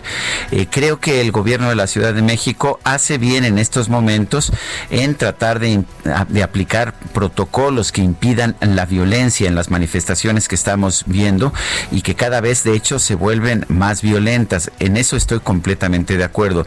Lo que me parece muy cuestionable es que se utilicen distintos protocolos o distintas eh, formas de actuación dependiendo de pues del tinte ideológico de las personas o de los grupos que se están manifestando. Es, da igual en realidad si el grupo es frena, si el grupo son feministas que protestan contra la penalización del aborto o si los grupos están apoyando al presidente de la República, Andrés Manuel López Obrador. Pero parece que eso es lo que está distinguiendo en estos momentos el gobierno capitalino. Algunos grupos tienen las puertas abiertas para llegar al Zócalo y es, expresar su mensaje. Otros grupos, a otros grupos no se les permite. Pero si vamos a hacer esto bien y lo vamos a hacer respetando la libertad de todos, tenemos que entender que todos debemos tener el derecho a la libre manifestación de las ideas, pero ninguno debe tener el derecho de agredir o de vandalizar. Yo soy Sergio Sarmiento y lo invito a reflexionar.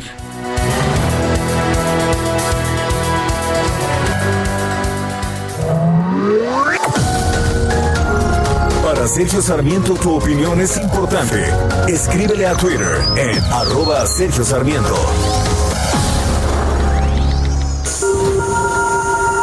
Reporte Metro con Palmira Silva. Palmira, ¿qué tal? Muy buenos días. Hola, muy buenos días, Lupita, Sergio, un saludo a su auditorio. Amanecimos con una mañana muy lluviosa y con alteraciones en el metro, ya que registramos presencia de lluvia en toda la red, por lo cual, y por seguridad de los usuarios, los trenes disminuyen su velocidad y eso puede duplicar el tiempo de traslado. Les sugerimos tomar previsiones y anticipar su salida. La red registra afluencia moderada. Por esta disminución de velocidad, el tiempo aproximado de paso entre trenes es de 4 a 5 minutos. También queremos recordarles que las estaciones Allende y Zócalo de la línea 2 continúan cerradas hasta nuevo aviso. Continuamos extremando medidas de higiene al ingresar al metro y siempre utilizando cubrebocas en los traslados. Esta es información por el momento. Que tengan un excelente y lluvioso martes. Gracias, Palmira. Gracias a ustedes. Hasta, luego.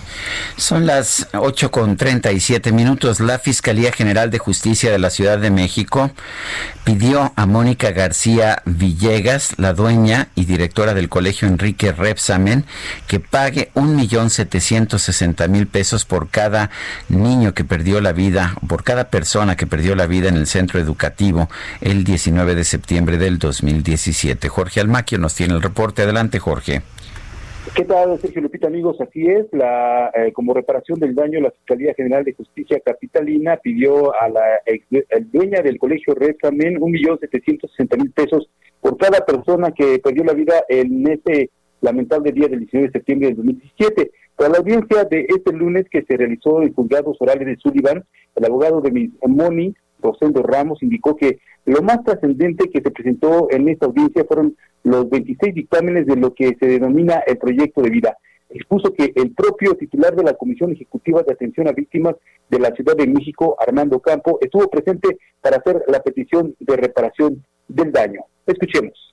Estuvo aquí el director del Centro de Apoyo a Víctimas, del Centro de Atención a Víctimas, que en el año 2019, dos años después de, la pérdida de la vida de las personas, emitieron unas opiniones en las que elaboraron los proyectos de vida, que son precisamente la referencia de que cada víctima está estimada en, un, en una reparación del daño de 1.760.000 pesos. Ese es el, valor eh, promedio que, que la Fiscalía el día de hoy incorporó ya como una petición formal por cada una de las, de las víctimas.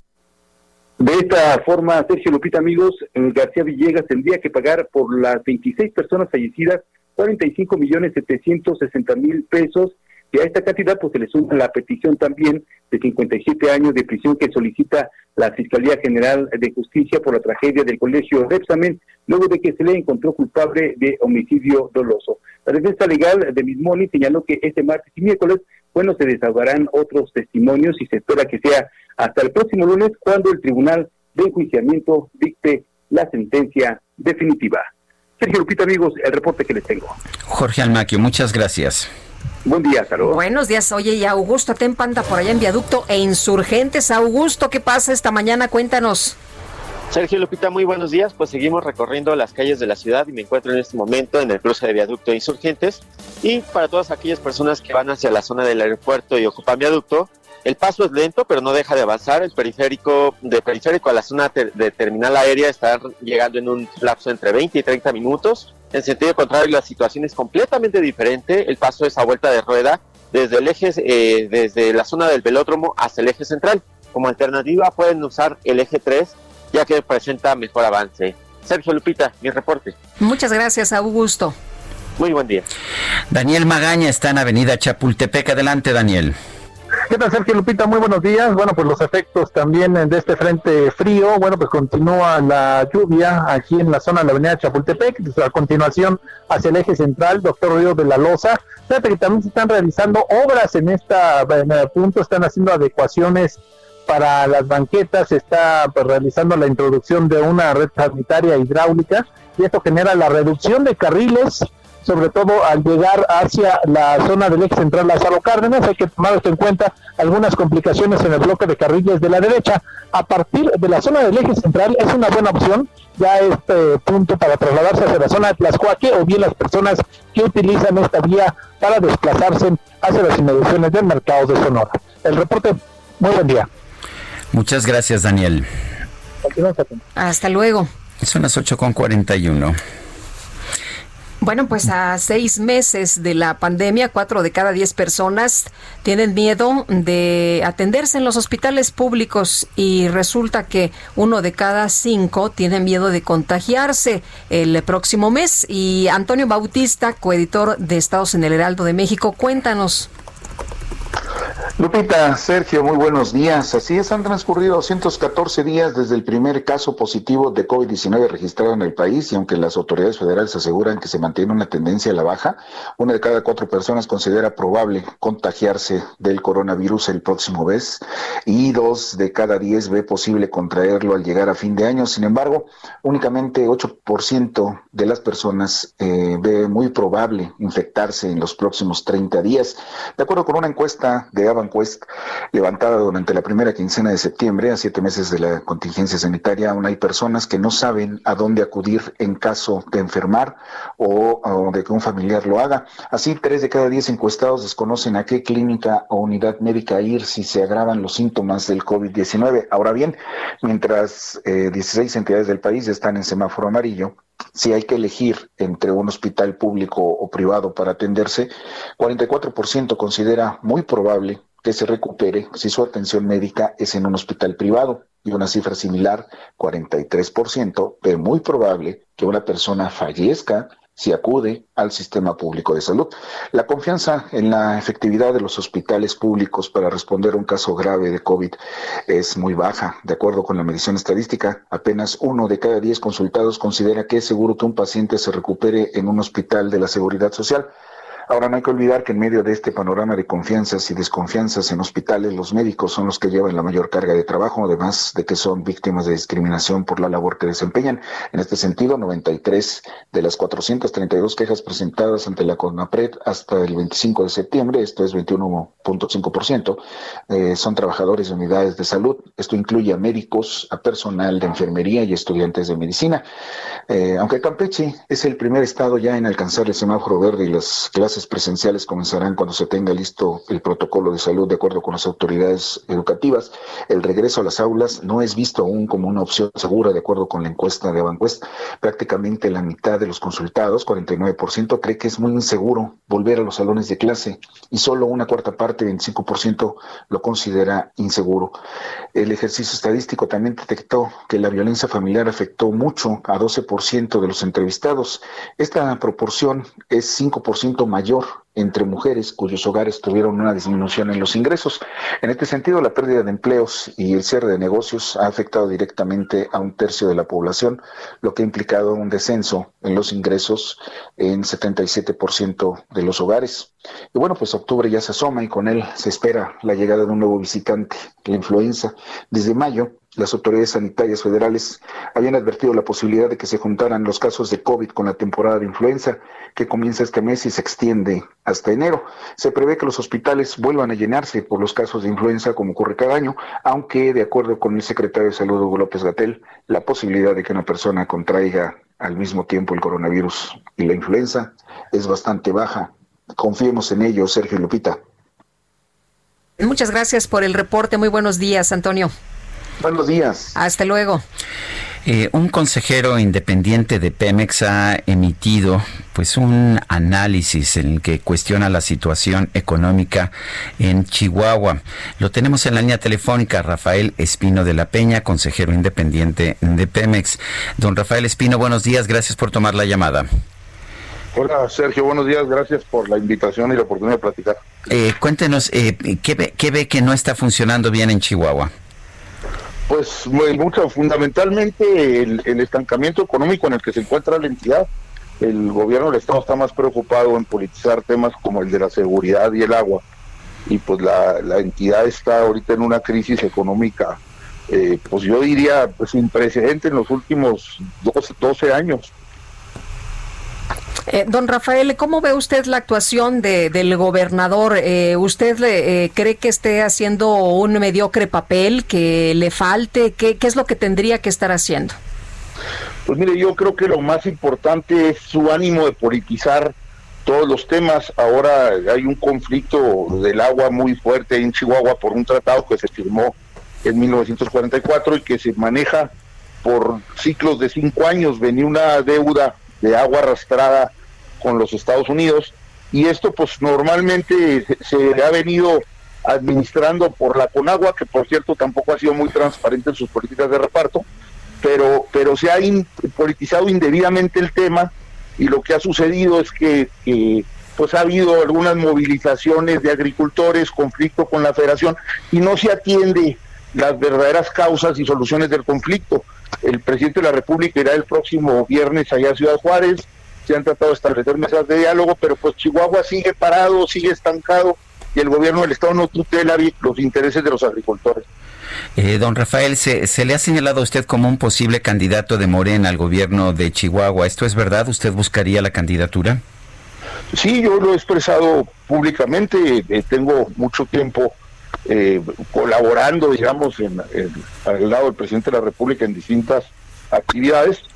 Soy chihuahuense y pues estoy interesado en encabezar los esfuerzos de Morena de cara a los comicios del año 30.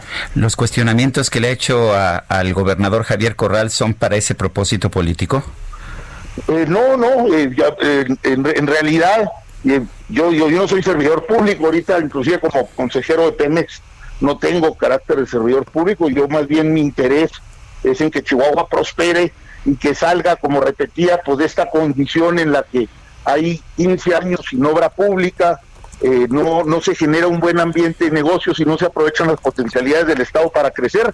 Chihuahua es un Estado que tradicionalmente ha, sido líder, digamos, en, mucha, en, muchos aspectos, hay una cultura manufacturera muy amplia, hay, hay producción agrícola muy importante y, y no se está aprovechando ahorita y pues con la crisis de la pandemia la situación empeora en Chihuahua se está viviendo una crisis muy grave en el agro por culpa del gobernador Corral? Pues mire, yo, creo que, que no, no, sí, porque no ha ayudado a resolver un conflicto, se está, hay una sequía importante ahorita, sin precedente en los últimos 15 años, pero hay instrumentos de diálogo eh, y no se están aprovechando. Entonces yo creo que el gobernador está más ocupado en su proyección política que en ayudar al Estado y a los agricultores. ¿Usted en la reunión del próximo viernes con el presidente? No, el presidente creo que va a Ciudad Juárez, va a otros temas, pero, pero pues parece por ahí que hay algunos intentos eh, de acercamiento y es importante que haya voluntad de ambas partes para que el conflicto se resuelva, porque al final de cuentas, el, digamos, los agricultores pues tienen un temor fundado de que les falte el insumo y necesitan representación del gobierno del Estado en este caso para poder ponerse de acuerdo con la federación.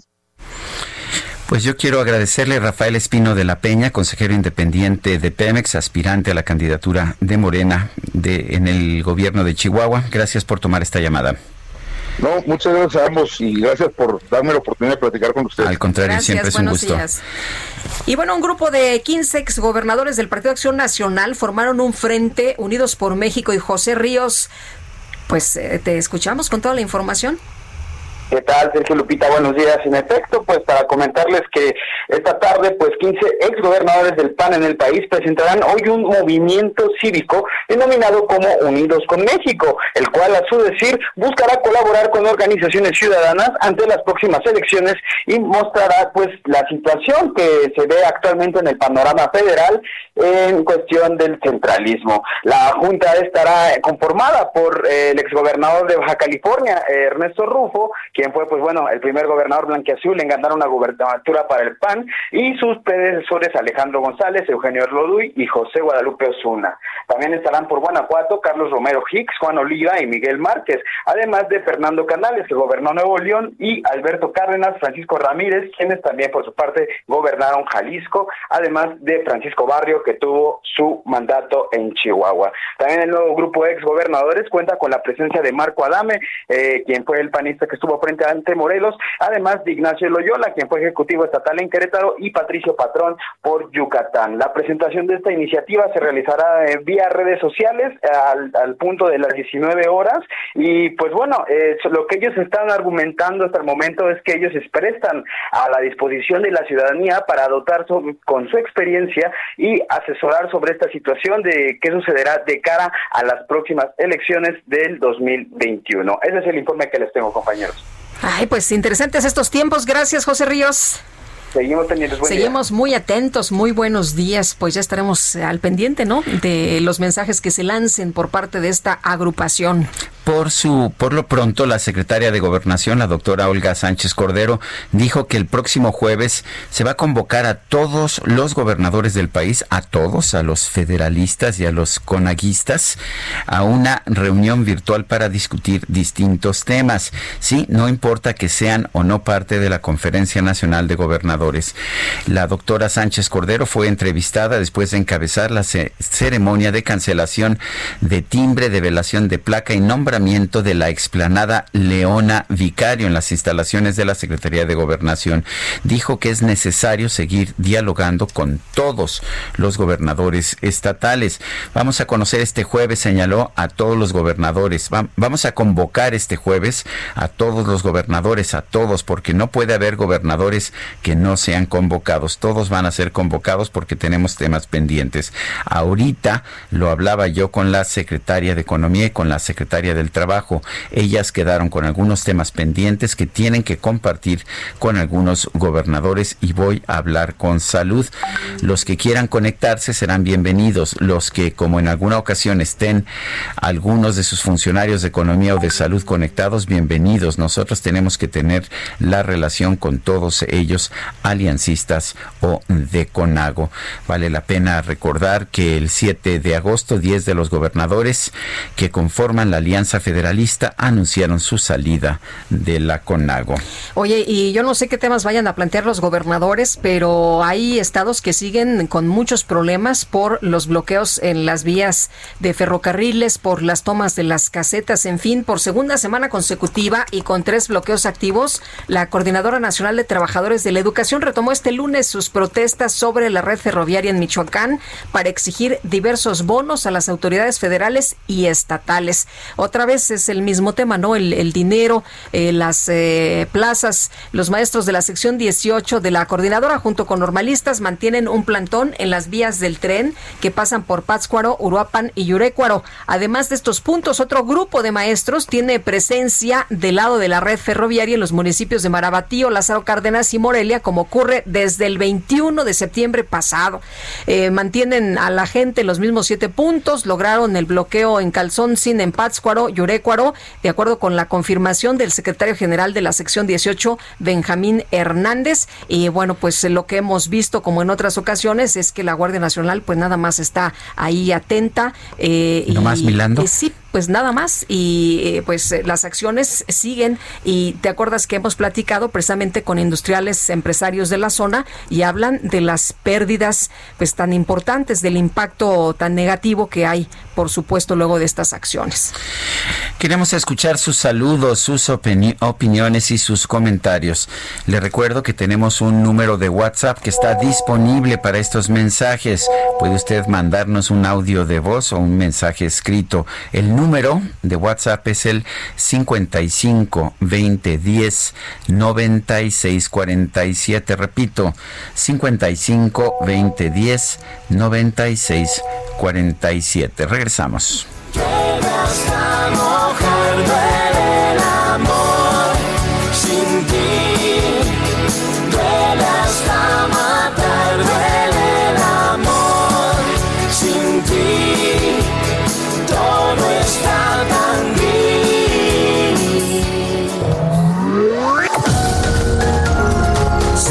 Sarmiento y Lupita Juárez quieren conocer tu opinión, tus comentarios o simplemente envía un saludo para ser más cálida esta mañana. Envía tus mensajes al WhatsApp 5520 109647.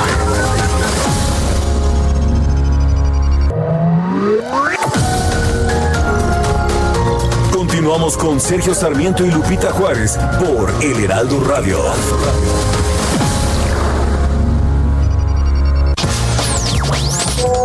Buen día. Espero que lean mi comentario y hagan algo de la señorita que lee las, el clima. No se le entiende, no es la conexión, es ella. Espero que hagan algo, por favor. Gracias.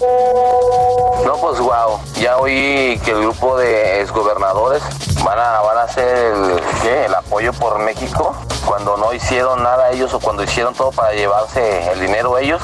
Ahora sí les van a decir a los que están cómo se debe hacer para que México vaya mejor. Estuvo bien ridículo eso. Vengo oyendo el noticiero. Diario, diario, diario, diario lo escucho. Me gusta, me gusta mucho, me encanta.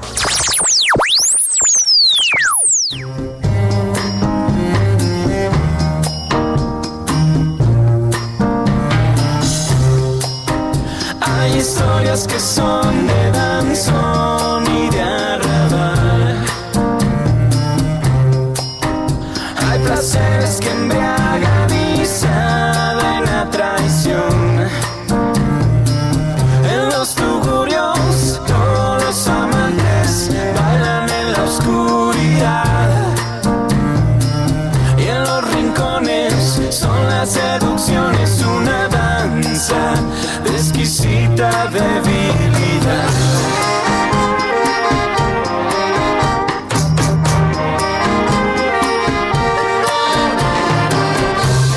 Otra probadita de la música de Alex Sintek. Esto se llama Historias de Danzón y de Arrabal. Y pues algunas hemos tenido, ¿no? Por lo menos yo sí. Hay historias de barrios y bailes de salón. Ay, bueno, ya después nos contará Sergio. Oye, Puma Azteca dice, ¡Ea, qué agradable escuchar en esta mañana a Alex Sintek en su programa! Y Ignacio Fonseca nos dice, Sergio Lupita, buen día, excelente programa. Desde que AMLO se reunió con la madre del Chapo ya no se sabe nada del cartel. Bueno, y Ari PL dice, desafortunadamente para la 4T, su nueva verdad, en caso Ayotzinapa, ya muy pocos la creen. Mientras tanto, se encarecen los requerimientos de la mayoría de los deudos. Bueno, son las ah, nueve, nueve de la mañana con dos minutos. Estoy cargando aquí la siguiente información. A ver, ah, ten- tengo aquí una información de, de lo siguiente sobre los disturbios de ayer en la capital de Oaxaca. Lo señala columna informativa de arroba Jesús López San. Dice, identifican a Lourdes Santiago, delegada de Profeco, marchando entre las feministas que vandalizaron comercios y oficinas de gobierno. En días pasados, ella se confirmó como contagiada por COVID-19, pero pues está marchando, está participando en esta manifestación. Quizás lo que más preocupa de este caso de Lourdes eh, Santiago es que es delegada de Profeco y estaba llevando a cabo pues actos de vandalismo allá en Oaxaca.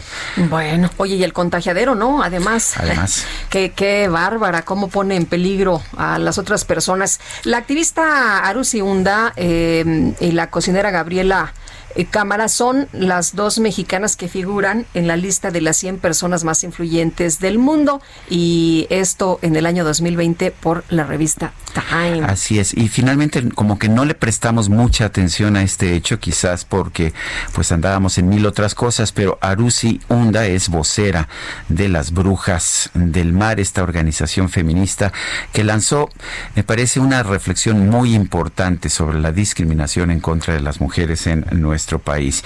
Vamos a, a conversar con ella. Arusi Hunda, ¿cómo estás? Buenos días, gracias por tomar la llamada. Hola, buenos días.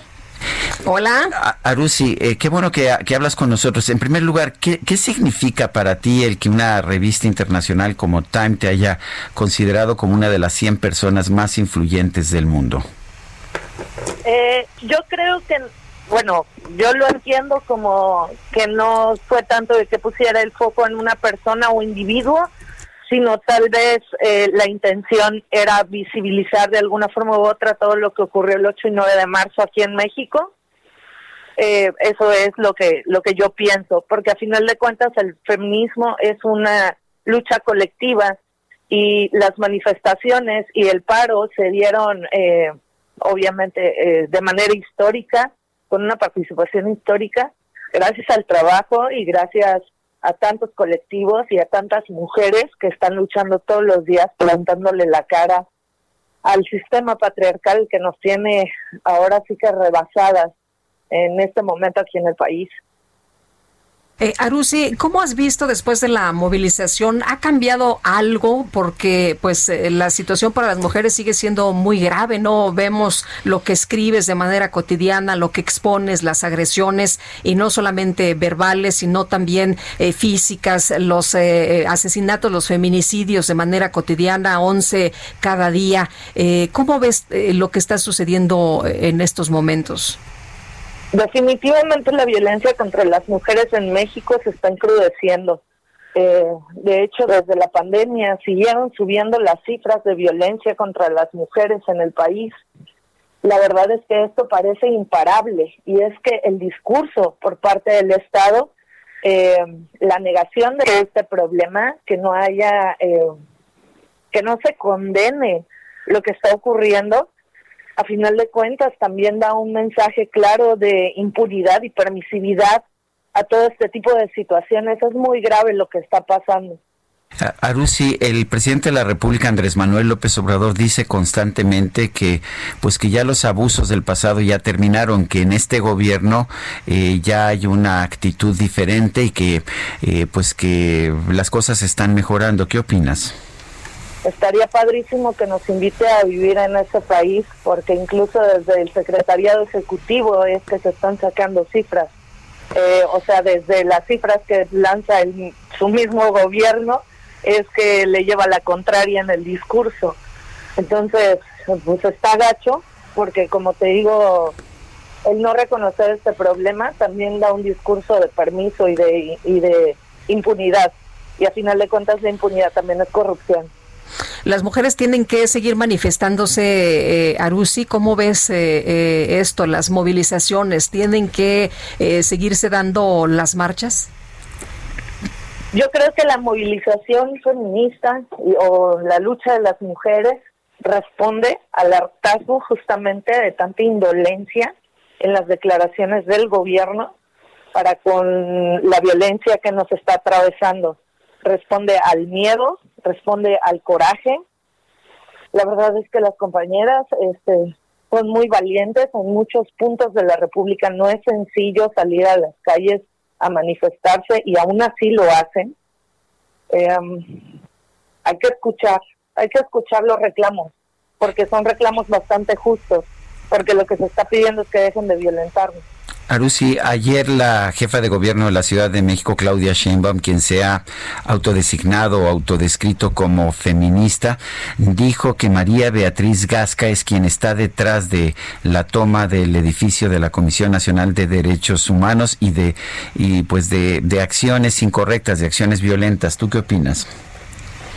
Eh, yo opino que si así, si, así investigan las cosas, pues por eso el país está como está, me imagino yo, ya que eh, la toma de la CNDH, todos sabemos cómo inició y justamente fue por una madre de víctimas que no fue atendida y que decidió quedarse en las instalaciones hasta que se le atendiera, que por cierto siguen sin atenderla, es la señora Marcela Alemán y es por un caso de abuso sexual infantil en contra de su hija pequeña. Entonces, este, vaya, ella sigue exigiendo que se le escuche. Y me parece bastante, ay, vaya, creo que no hay ni siquiera una palabra que se me venga a la mente de todo lo que dijo la, la jefa de gobierno de la Ciudad de México, porque es un discurso bastante peligroso.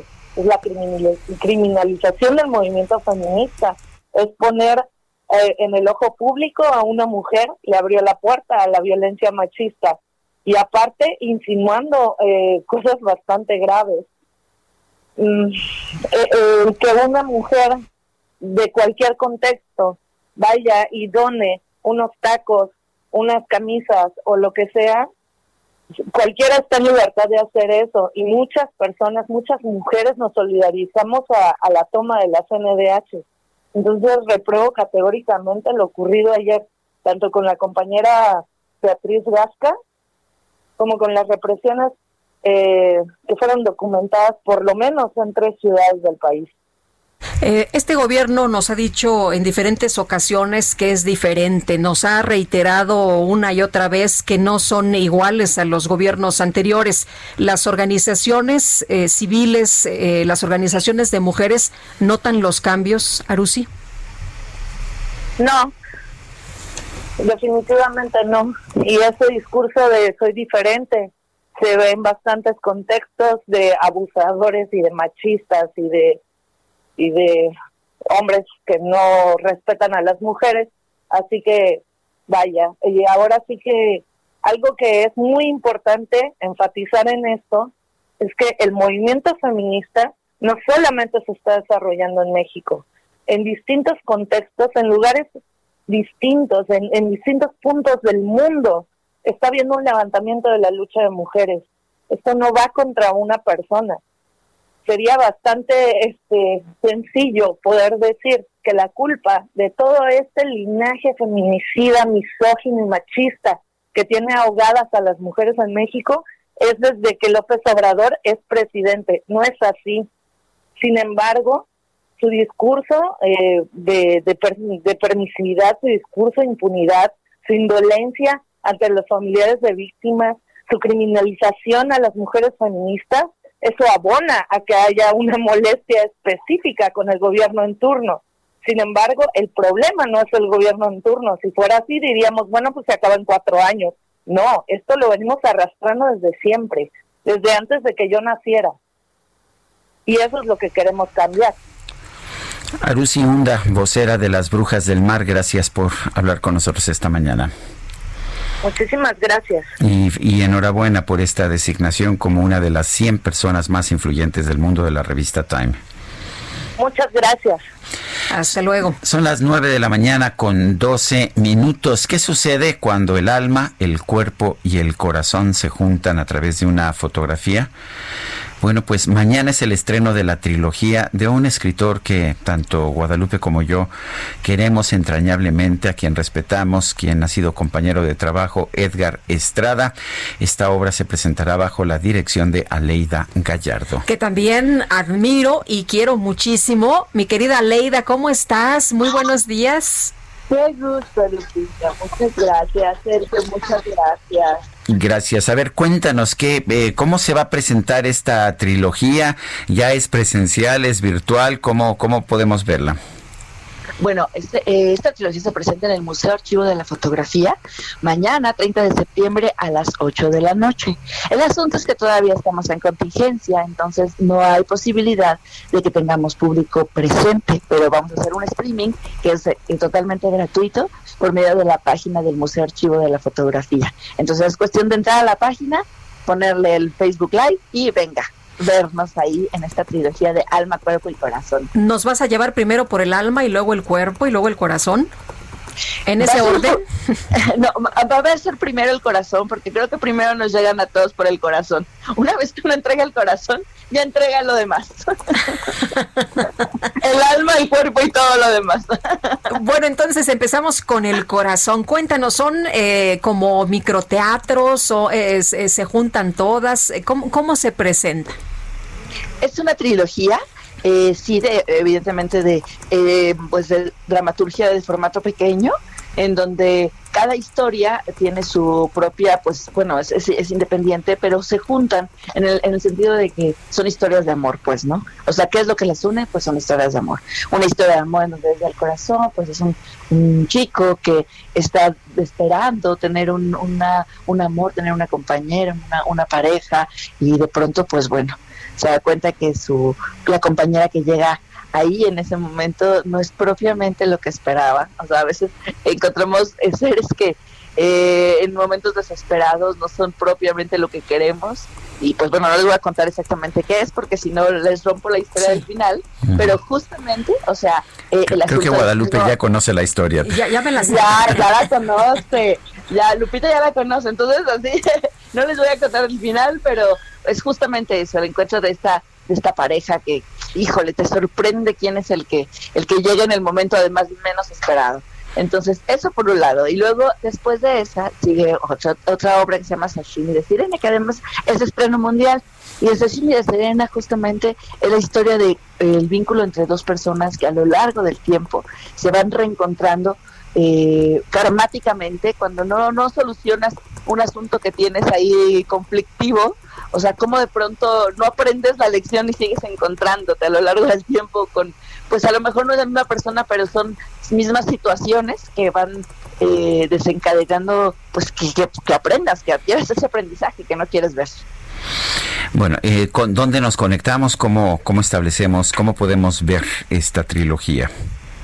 En la página del Museo Archivo de la Fotografía, la página que tiene de Facebook, ahí ven, ah, o sea, el, el, live se pone a las, a las 8 de la noche. O sea, es decir, entrar a la página del Museo Archivo de la Fotografía y buscar la, la transmisión de, de mañana a las 8 de la noche, mañana 30 de septiembre.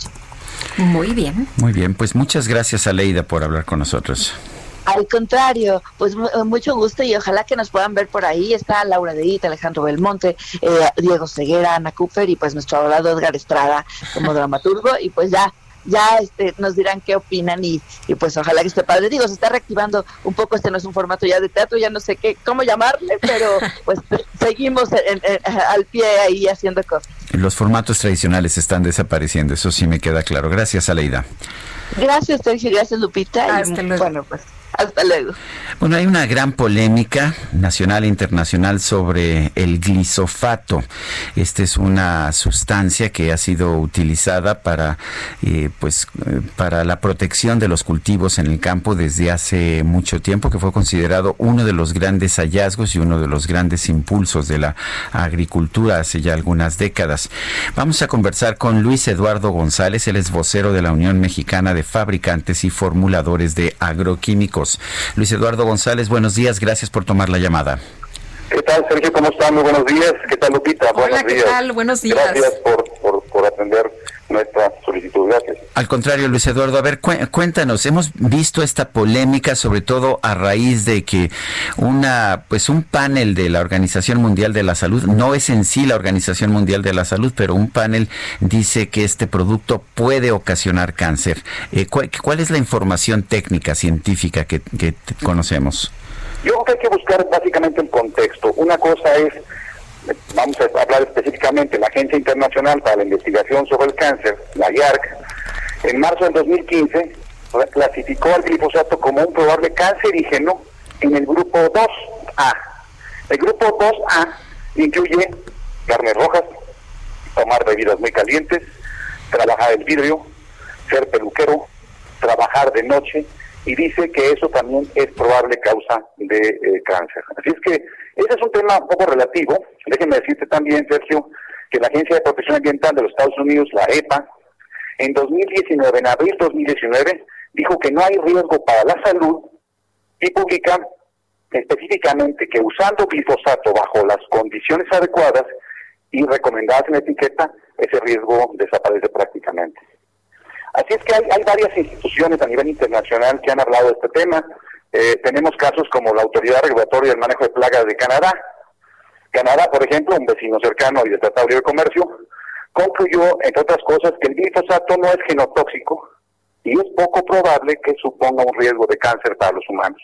Así es que lo más curioso es que hay más de 120 países que usan este material, este herbicida, es el herbicida más económico, bien lo dijiste en tu entrada, se trata de un producto de protección de cultivos y además usado en, en todo el mundo. Es el herbicida prácticamente más usado en todo el mundo y es, y es muy importante su uso. Nos, nos preocupa sobremanera, en especial en el tema de la seguridad alimentaria y la producción de este México que que tanto necesita crecer. De hecho, hemos visto cómo la Secretaría del Medio Ambiente le pone trabas a la importación de glisofato y a su utilización en nuestro país. Eh, dicen que es por el principio de precaución. ¿Qué es este principio de precaución? Bueno, ellos hablan que hay una suposición, ¿verdad?, que puede causar daños a la salud o daños ambientales. Esta suposición, eh, por esa misma suposición, lo que dicen es, bueno, mientras detengo la importación y luego averiguamos, ¿no? Esa, esa famosa ley de primero mato, después averiguo, ¿verdad? No se aplica, eh, no se debe aplicar en estas condiciones porque estamos dañando seriamente a la población más necesitada. Y déjame explicarte por qué hablo de esto. El glifosato se usa, el 60% del glifosato en México se usa en maíz y un tercio de los estados, 10 estados en realidad, eh, tienen la mayor producción de maíz en nuestro país. Y resulta que esos estados están en el sur.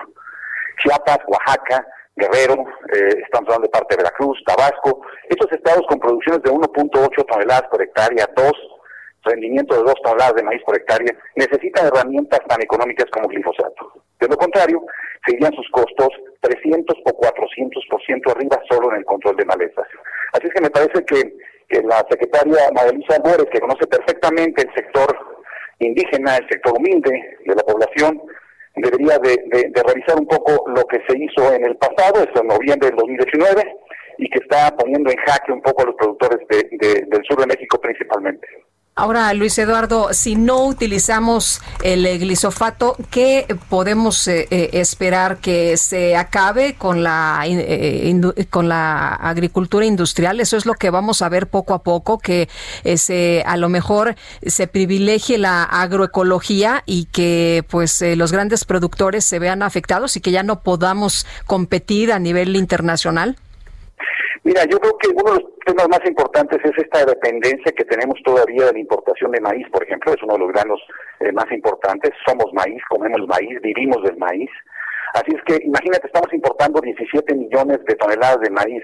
Si le quitamos esta herramienta a los productores, baja su producción, baja su rendimiento, aumenta sus costos y nos vamos a ver en un par de años 25 millones de toneladas de importación de maíz sin ningún problema. Esto es grave, es decir, tomar una medida eh, eh, unilateral sin tomar a los actores en la mesa, sin platicar y revisar eh, cuáles serían las repercusiones, puede tener graves daños. Y volviendo al punto de que mencionas inicialmente, Lupita, sobre los grandes productores, los grandes productores tienen maquinaria, tienen implementos, tienen muchas herramientas que pueden sustituir a la aplicación del barbecho químico o el control químico de malezas. Pero los pequeños productores, que son los grandes pobladores de este país, que tenemos más de 6 millones de trabajadores agrícolas, se verán afectados seriamente. Bueno, pues yo quiero agradecerte, Luis Eduardo González, vocero de la Unión Mexicana de Fabricantes y Formuladores de Agroquímicos, el haber conversado con nosotros. Muchísimas gracias, gracias a ustedes. Y déjenme decirle una cosa muy clara. El glifosato es menos tóxico que la cafeína. Cuidado. Pues este, yo me voy a seguir tomando mi cafecito si no te molesta. Muy bien, Sergio Lupita, muchísimas gracias. Muy buenos días. Hasta luego, muy buenos días. Pues no hay que satanizar las cosas, ¿no? Debemos entender eh, a, través de informarnos, Sergio. Hay que ver lo que dice la ciencia. Si un producto es peligroso, si un producto es cancerígeno, pues adelante, pero a ver, eh, hay productos eh, como la cafeína que resulta que si le das a una rata de laboratorio 25 eh, litros diarios de cafeína le produces cáncer. Bueno, pero pues eso simple y sencillamente no es el consumo normal. lo que he escuchado yo, lo que he leído en el, en, el caso del, de, esta, de este producto, el glisofato, es que es, bueno, tan, tan sano como pues en una enorme cantidad de productos que consumimos de manera habitual, como el café, efectivamente. Y yo sé que tú no bebes café, pero, pero yo bebo café y bueno, pues ah, llevo bebiendo café desde que tengo 12 o 13 años y no me ha producido cáncer. ¿Por qué? Porque lo bebo en moderación. No, no debe ser una cuestión ideológica, ¿no? es que aquí, aquí de veras es muy grave eh, si, si nos vamos con el rollo de la ideología, porque pues si no está la ciencia presente, me parece a mí que van a actuar, van a tomar decisiones equivocadas que nos van a afectar mucho a todos. Bueno, son las uh, ah, 9 de la mañana con 24 minutos, 9 con 24. Nuestro número para WhatsApp es 55 20 10 96 47. Repito, 55 20 10 96 47. Regresamos.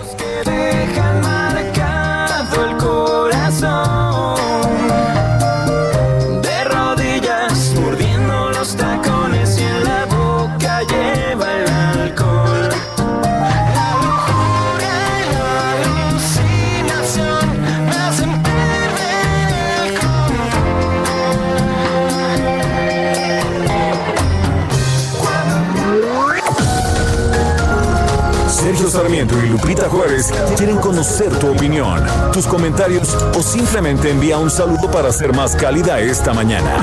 Envía tus mensajes al WhatsApp 5520 109647.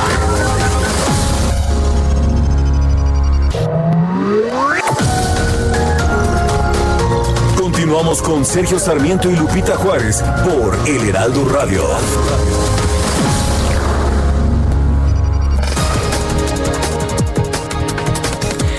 Son las 9 de la mañana con 30 minutos. Desde Palacio Nacional, el subsecretario de Prevención y Promoción de la Salud, Hugo López Gatel, indicó que el punto más alto de la curva epidemiológica del coronavirus en México se registró en la última semana del mes de julio. Solo para ilustrar la curva nacional, entonces empezó con el primer caso en la semana 10, fue aumentando, fue aumentando, fue aumentando y en la semana 29, presten atención a la semana 29, que es exactamente la última semana de julio, tenemos el punto máximo de la cantidad de casos que se presentaron en México cada semana. Y a partir de ella tenemos una, dos, tres, cuatro, cinco, seis, siete, ocho y la novena semana en donde existe un descenso en la cantidad de casos, es decir, se reduce la epidemia. Y por su parte, el canciller Marcelo Ebrard informó que México ya formalizó su participación en la iniciativa global COVAX para tener acceso a distintas vacunas contra el COVID-19.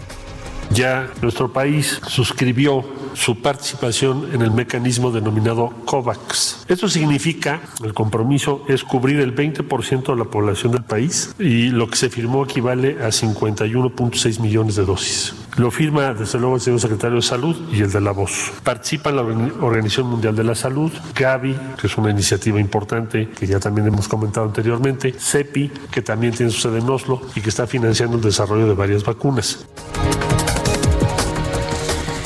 El Tribunal Electoral admitió que hay parentesco entre algunos de sus funcionarios señalados de integrar una red denominada la familia judicial. Sin embargo, reiteró que el combate al nepotismo forma parte de la agenda permanente del organismo. Y la Audiencia Nacional de España absolvió a 34 personas que fueron juzgadas por estafa a inversores y falsedad contable dentro del caso por la salida a la bolsa de la firma financiera Bankia, incluido el exdirector del Fondo Monetario Internacional, Rodrigo Rato. Las noches hablando en videollamada. Ay, ¿quién se desahogó? Pues ya ves que hay que desahogarse de vez en cuando. Fíjate que eh, pues los políticos, los funcionarios no se acostumbran a que en estos tiempos del COVID en que todo se transmite en línea, eh, pues ah, los micrófonos están abiertos todo el tiempo. Eh, nosotros sí estamos muy conscientes, ¿verdad? Somos muy cuidadosos, Guadalupe, cuando estamos y si al no, aire. Nos ayuda aquí. Si no, Quique nos, nos, corta el micrófono. Bueno, pues durante la transmisión en línea de un encuentro virtual, Jornadas por la Transparencia en Milpa Alta, para abordar el tema del acceso a la información en los procesos electorales, el comisionado presidente del Instituto de Transparencia de la Ciudad de México, Julio César Bonilla, experimentó un momento incómodo. Se le olvidó cerrar su micrófono mientras hablaba con un amigo sobre, ya sabes, el relajo que son los procesos electorales. Escucha. Tema del ejercicio de nuestros derechos político-electorales, principalmente los derechos de votar y ser votado. Incluso lo veremos. Oye, bien amigo, buenos días. Oye, ¿qué desmadre con este tema de los procesos en el sistema? bueno, este, te habló Federico comisionado anoche. Julio. Querido presidente Julio César, tiene abierto su micrófono. La micro deportiva. We are young, we run free, stay up late, we don't sleep, got our friends, got the night. Y, oye, qué padre, la micro deportiva me encanta cuando llega con su música. Y con Julio Romero, por supuesto. Julio, ¿cómo estás? Buenos días. Tú sí tienes abierto el micrófono, ¿eh? Eh, sí, sí. Sí, sí, sí, sí, tenemos abierto el micrófono, eso lo sabemos muy bien. Pero el único cacharpodillo del cuadrante Quique, eh, pues él también la voz abierta va ahí en el estribo gritando la, la ruta, entonces pues ya también, también se mide y ya se la, ya se la sabe, como, como se dice familiarmente. Bueno, vámonos rapidísimo con la información deportiva. Los jefes de Kansas City siguen dominando el mundo de la NFL ya que en el clásico lunes por la noche que puso fin a la semana 3 derrotaron 34-20 a los Cuervos de Baltimore en uno de los duelos más esperados de la naciente campaña los campeones del Super Bowl contaron con el mejor pagado de todo el circuito el mariscal de campo Patrick Mahomes que tuvo noche redonda 385 yardas y cuatro pases de anotación incluido un touchdown por tierra. Por su parte, el más valioso de la pasada campaña, también el pasador Lamar Jackson, fue limitado a solamente 97 yardas por aire y un pase en las diagonales, aunque por tierra regaló 83 yardas. Con este resultado, los jefes siguen invictos 3 y 0, mientras que los cuervos, dos triunfos y una derrota. Así es que la NFL muy temprano con duelos bien atractivos. Y en ecos de la jornada 12 del torneo Guardianes 2020, los Diablos Rojos del Toluca cesaron ya a José Manuel Chepo de la Torre como director técnico después de 28 juegos, 8 triunfos, 7 empates y 13 derrotas. En la actual campaña ligó 6 duelos sin conocer la victoria y en el décimo sitio de la tabla con 14 puntos solamente. Mientras que en América se informó que su portero titular Guillermo Ochoa se perderá de cuatro a seis semanas debido a una lesión muscular en la pierna izquierda y que sufrió en el calentamiento previo al duelo contra Cruz Azul. Esto provocó la ira del entrenador de las Águilas del América, Miguel Herrera, quien culpó al cuerpo técnico de la selección por sobrecarga de trabajo. Gerardo Martino, quien es el timonel del tricolor, respondió a estas declaraciones de manera muy tranquila y muy segura.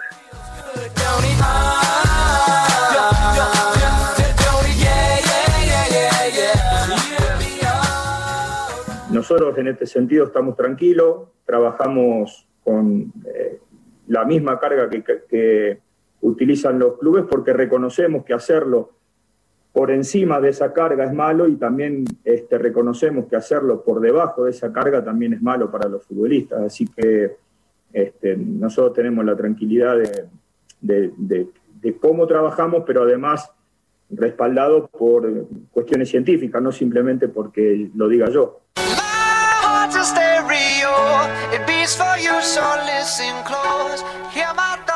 Bueno, la selección regresa a la actividad este miércoles en el Estadio Azteca ante Guatemala, a puerta cerrada, amistoso por supuesto, y posteriormente harán gira europea.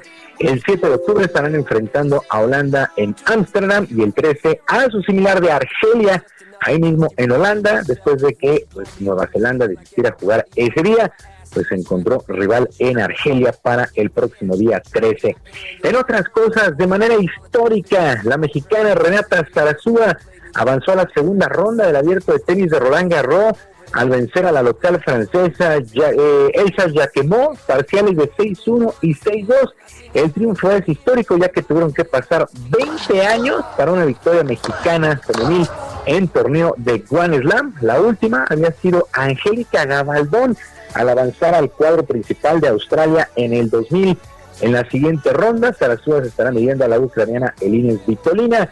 En otros resultados que llamaron la atención, el español Rafael Nadal venció 6-4, 6-4 y 6-2 a Yegor Gerasimov, este jugador de Bielorrusia, mientras que el húngaro Marton Fuxovic se impuso 6-4, 7-6, 2-6 y 6-1 a Daniel Medvedev, este jugador de Rusia, en la sorpresa de la jornada. Y el día de hoy arrancan los playoffs en el béisbol de las grandes ligas con las series de comodines que son a ganar dos de tres duelos. Por lo pronto, a la una de la tarde, los Astros de Nueva York estarán enfrentando a los mellizos de Minnesota, las Medias Blancas de Chicago a los Atléticos de Oakland a las dos de la tarde, a la una el Astros Mellizos. Para las cuatro, los Azulejos de Toronto contra las Mantarrayas de Tampa Bay y a las 18 horas, los Yankees de Nueva York contra los Indios de Cleveland. En estos playoffs habrá presencia mexicana, 10 jugadores de nuestro país, Julio Urias y Víctor González con los Dodgers, Giovanni Gallegos con San Luis, Luis Urias con los Cerveceros, Oliver Pérez con los Indios de Cleveland, Sergio Romo con los Mellizos de Minnesota, Joaquín Soria con los Atléticos de Oakland, Luis César con los Yankees de Nueva York, el catcher Alejandro Kirk con Azulejos de Toronto y José con los Astros de Houston. Y también el día de hoy, todo listo para que se ponga en marcha la gran final del básquetbol de la NBA allá en la burbuja en Orlando, Florida, a las 20 horas, a las 8 de la noche. El equipo del calor de Miami estará enfrentando a los favoritos Lakers, los Lakers de LeBron James. serie que es ganar cuatro posibles siete duelos en busca del trofeo Larry O'Brien. Todo, todo es atípico, por supuesto, y la NBA no es ajena a esta situación, así es que 4 de 7 allá en Orlando, Miami contra los Lakers. Sergio Lupita, amigos del auditorio, la información deportiva este mar. Muchas gracias, Julio. Un abrazo a la distancia, que tengan muy buen día. Buenos días. Son las 9 de la mañana con 40 minutos y vámonos con Juan Guevara. Nos tiene información hoy, hoy, hoy es el primer debate entre Joe Biden, el candidato demócrata, y el presidente de los Estados Unidos, Donald Trump. Juan Guevara, cuéntanos. Mi querido Sergio, buenos días. Lupita, buenos días. Y ¿Cómo estás? Que hoy, hoy, Donald Trump no se ha preparado para el debate según las fuentes que tenemos en la Casa Blanca. Hoy, 8, de la noche, eh, tiempo del centro de México, eh, inicia el debate que, por cierto, Naomidia lo va a estar eh, enviando directamente a, El Heraldo en México. ¿Qué se va a esperar? Bueno, eh, nos estamos confirmando que Donald Trump no se ha preparado para el debate, se va a hacer en Cleveland. y una de las cosas que quiere Trump hacer es ir o atacar a Biden a través de su hijo, que es un golpe bajo. Se espera que eso se haga Obviamente Biden está eh, preparado, dice, para enfrentar a Donald Trump sin ningún problema. Y una de las cosas importantes aquí es que Chris Wallace de Fox News va a ser el moderador de este debate, a quien se le ha pedido que no verifique los hechos que diga el presidente Trump durante el debate. Entonces, vamos a ver qué sucede. Eh, creo que va a ser un debate muy interesante para todos nosotros. Pues sin duda va a ser interesante y esto pues cambia mucho, eh, muchas veces el rumbo de las elecciones. Gracias Juan. Saludos. Buenos días, Imaro de Aragón, periodista de temas internacionales. ¿Cómo estás? Cuéntanos qué se espera para esta noche. Ya nos adelantaba Juan Guevara que pues llega un Trump que no se ha preparado para este debate, por lo menos es lo que hace creer. Hola Lupita, Sergio, buenos días, me da mucho gusto estar nuevamente con ustedes. Pues sí, hoy es el gran día, este primer debate es una costumbre ya dentro de la política estadounidense, algo que se hace desde hace cerca de 60 años con este primer debate que hubo entre Richard Nixon y, John F. Kennedy. Eh, sin embargo, hay mucho interés en esta ocasión puesto que por esta pandemia que hemos padecido, eh, hemos visto que las, eh, los mítines prácticamente de esta campaña desaparecieron. Esta será la primera ocasión en que vamos a tener frente a frente a los dos candidatos. Tal vez va a ser la única junto con los otros dos debates que restan. Y como bien decías, ha habido información que ha salido de ambas campañas electorales se dice que Trump no se ha preparado porque él sostiene que con lo que hace día con día eh, está más que listo para enfrentarse a Biden. Eh, del lado de la campaña de Biden sí se sabe que se ha estado preparando para corregir muchas de esas cuestiones que podrían jugarle una mala pasada esta noche.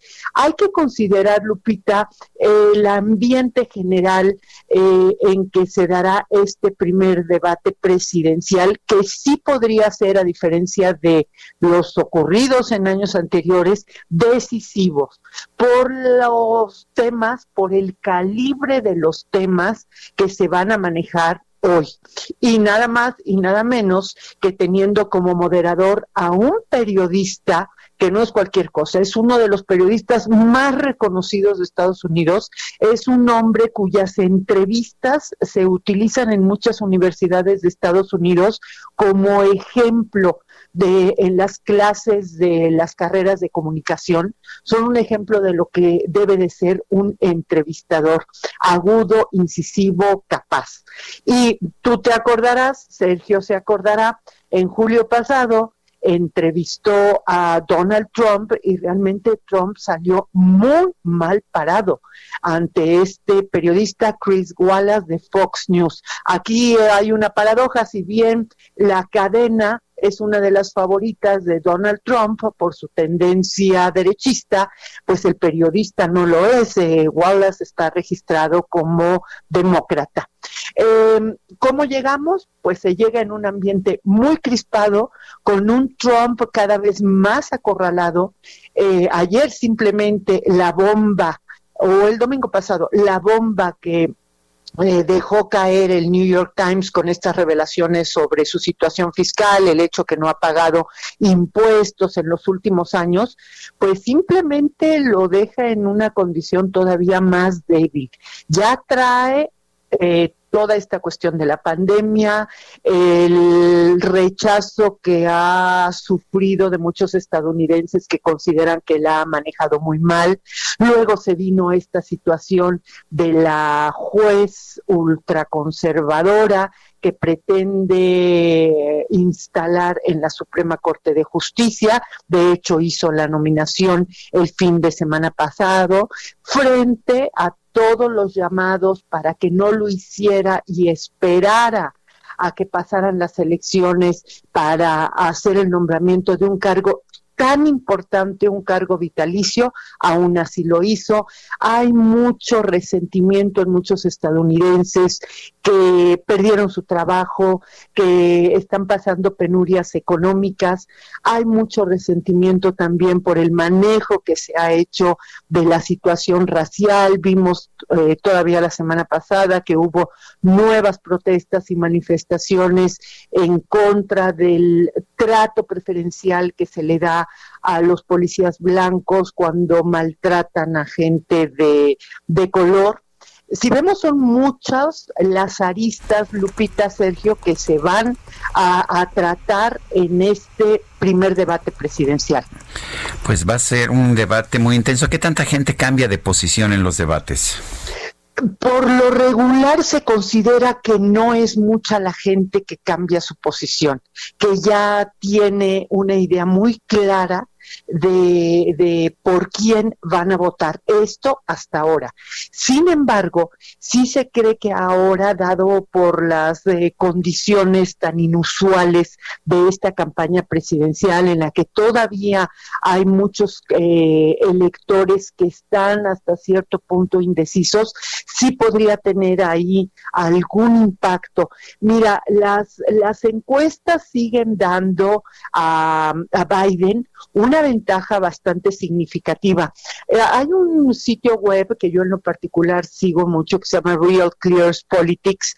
Eh, me gusta porque te maneja una encuesta de encuestas a nivel nacional y Biden llega con 49.7%, Trump llega con 42.9% y señala esta encuesta que el, el nivel de Trump sigue siendo bajo sobre todo entre los independientes y la gente de los suburbios que todavía no está, no se siente muy convencida de votar por Trump, precisamente por el manejo de la, de la pandemia.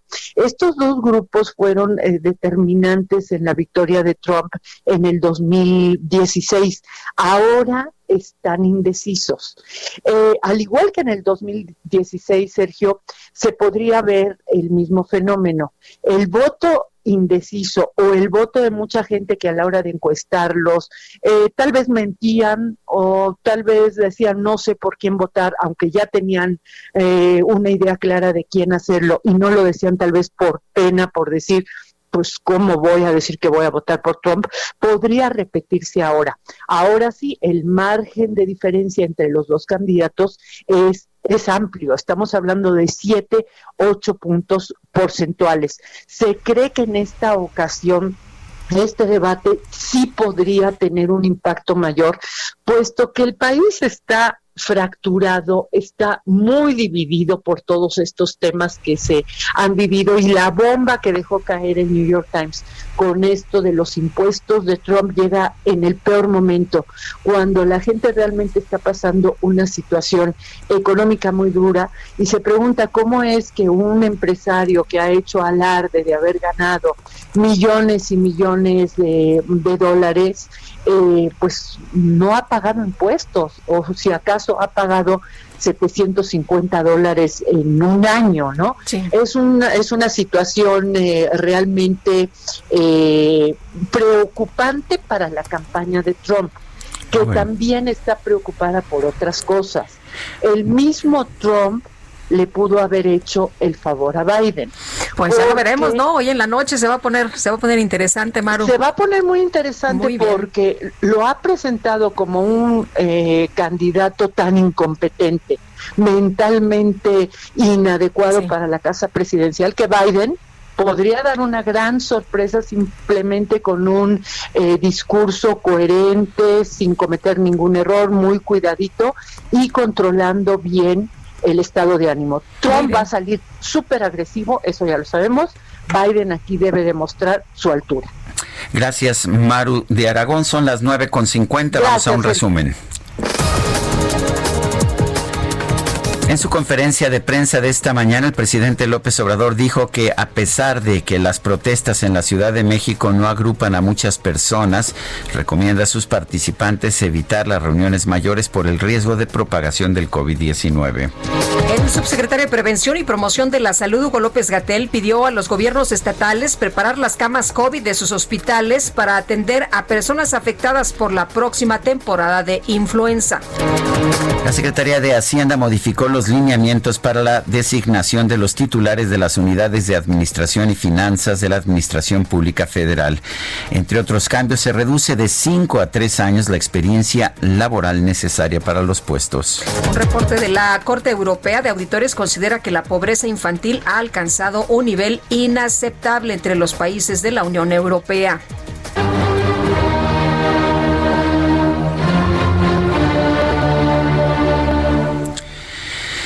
Pues ya se ha puesto de moda, ¿no? En esta cultura de la cancelación. El compositor de bandas sonoras de películas Nate Sloan y el músico Charlie Harding comenzaron una campaña a través de su podcast Switchton Pop para cancelar mediáticamente a un músico alemán. Lo acusan de ser racista y de pertenecer pues a un grupo de hombres elitistas blancos que suprimía las voces de la mayoría. El músico que quieren que pues todos dejemos de escuchar, este músico que quieren censurar Ludwig van Beethoven. Gastrolab con el chef Israel Arechiga. Y bueno, vamos a, la parte deliciosa rapidito. Porque no tenemos casi tiempo, Israel. Adelante, coma frutas y verduras. Hola, muy buenos días, Lupita, Sergio. Qué gusto saludarlos a todo el auditorio. Pues vamos a ir un poco rápido y por lo mismo le voy a dar continuidad a un tema que hablamos el miércoles pasado y que justo salió el viernes en las páginas de, de Gastrolab, en la sección impresa que todos los viernes sale, y es del mole. Y hoy les voy a hablar del mole poblano, que es una de las delicias particulares. El miércoles pasado les hablé del manchamanteles. Y este mole poblano hay una historia muy particular que, que cuenta que Fray Pascual estaba cocinando para Juan de Palafox, que en ese momento era el virrey de España, que estaba de visita. Y Fray Pascual estaba tan apurado que venía corriendo con una charola con casi 100 ingredientes, se tropieza y cae sobre una olla de guajolote. Y esta olla de guajolote ya no la podía corregir porque ya tenía que servir la comida. Y se cree que ese es el inicio del mole poblano. Solo como dato curioso, Fray Pascual con el paso de los años se convierte en San Pascual Bailón, que es el patrono de los cocineros. Y es un cocinero que, eh, eh, perdón, es un santo que en todas las cocinas y que todos los cocineros deben de rezarle alguna vez. Y el resto dice así, San Pascual Bailón, atiza mi fogón y concédeme una buena sazón.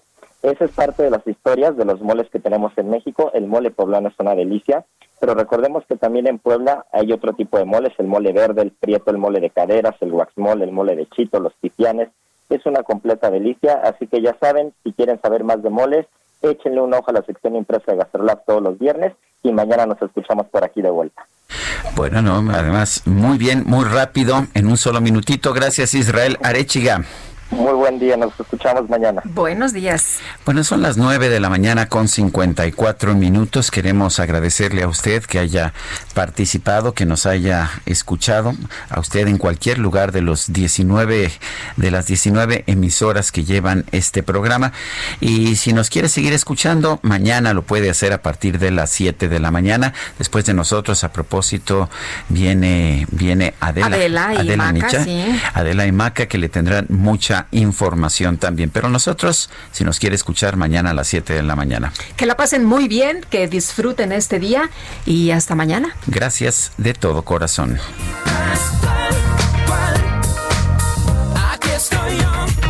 Es que no puede ser que fácil llegó. Heraldo Media Group presentó Sergio Sarmiento y Lupita Juárez por El Heraldo Radio.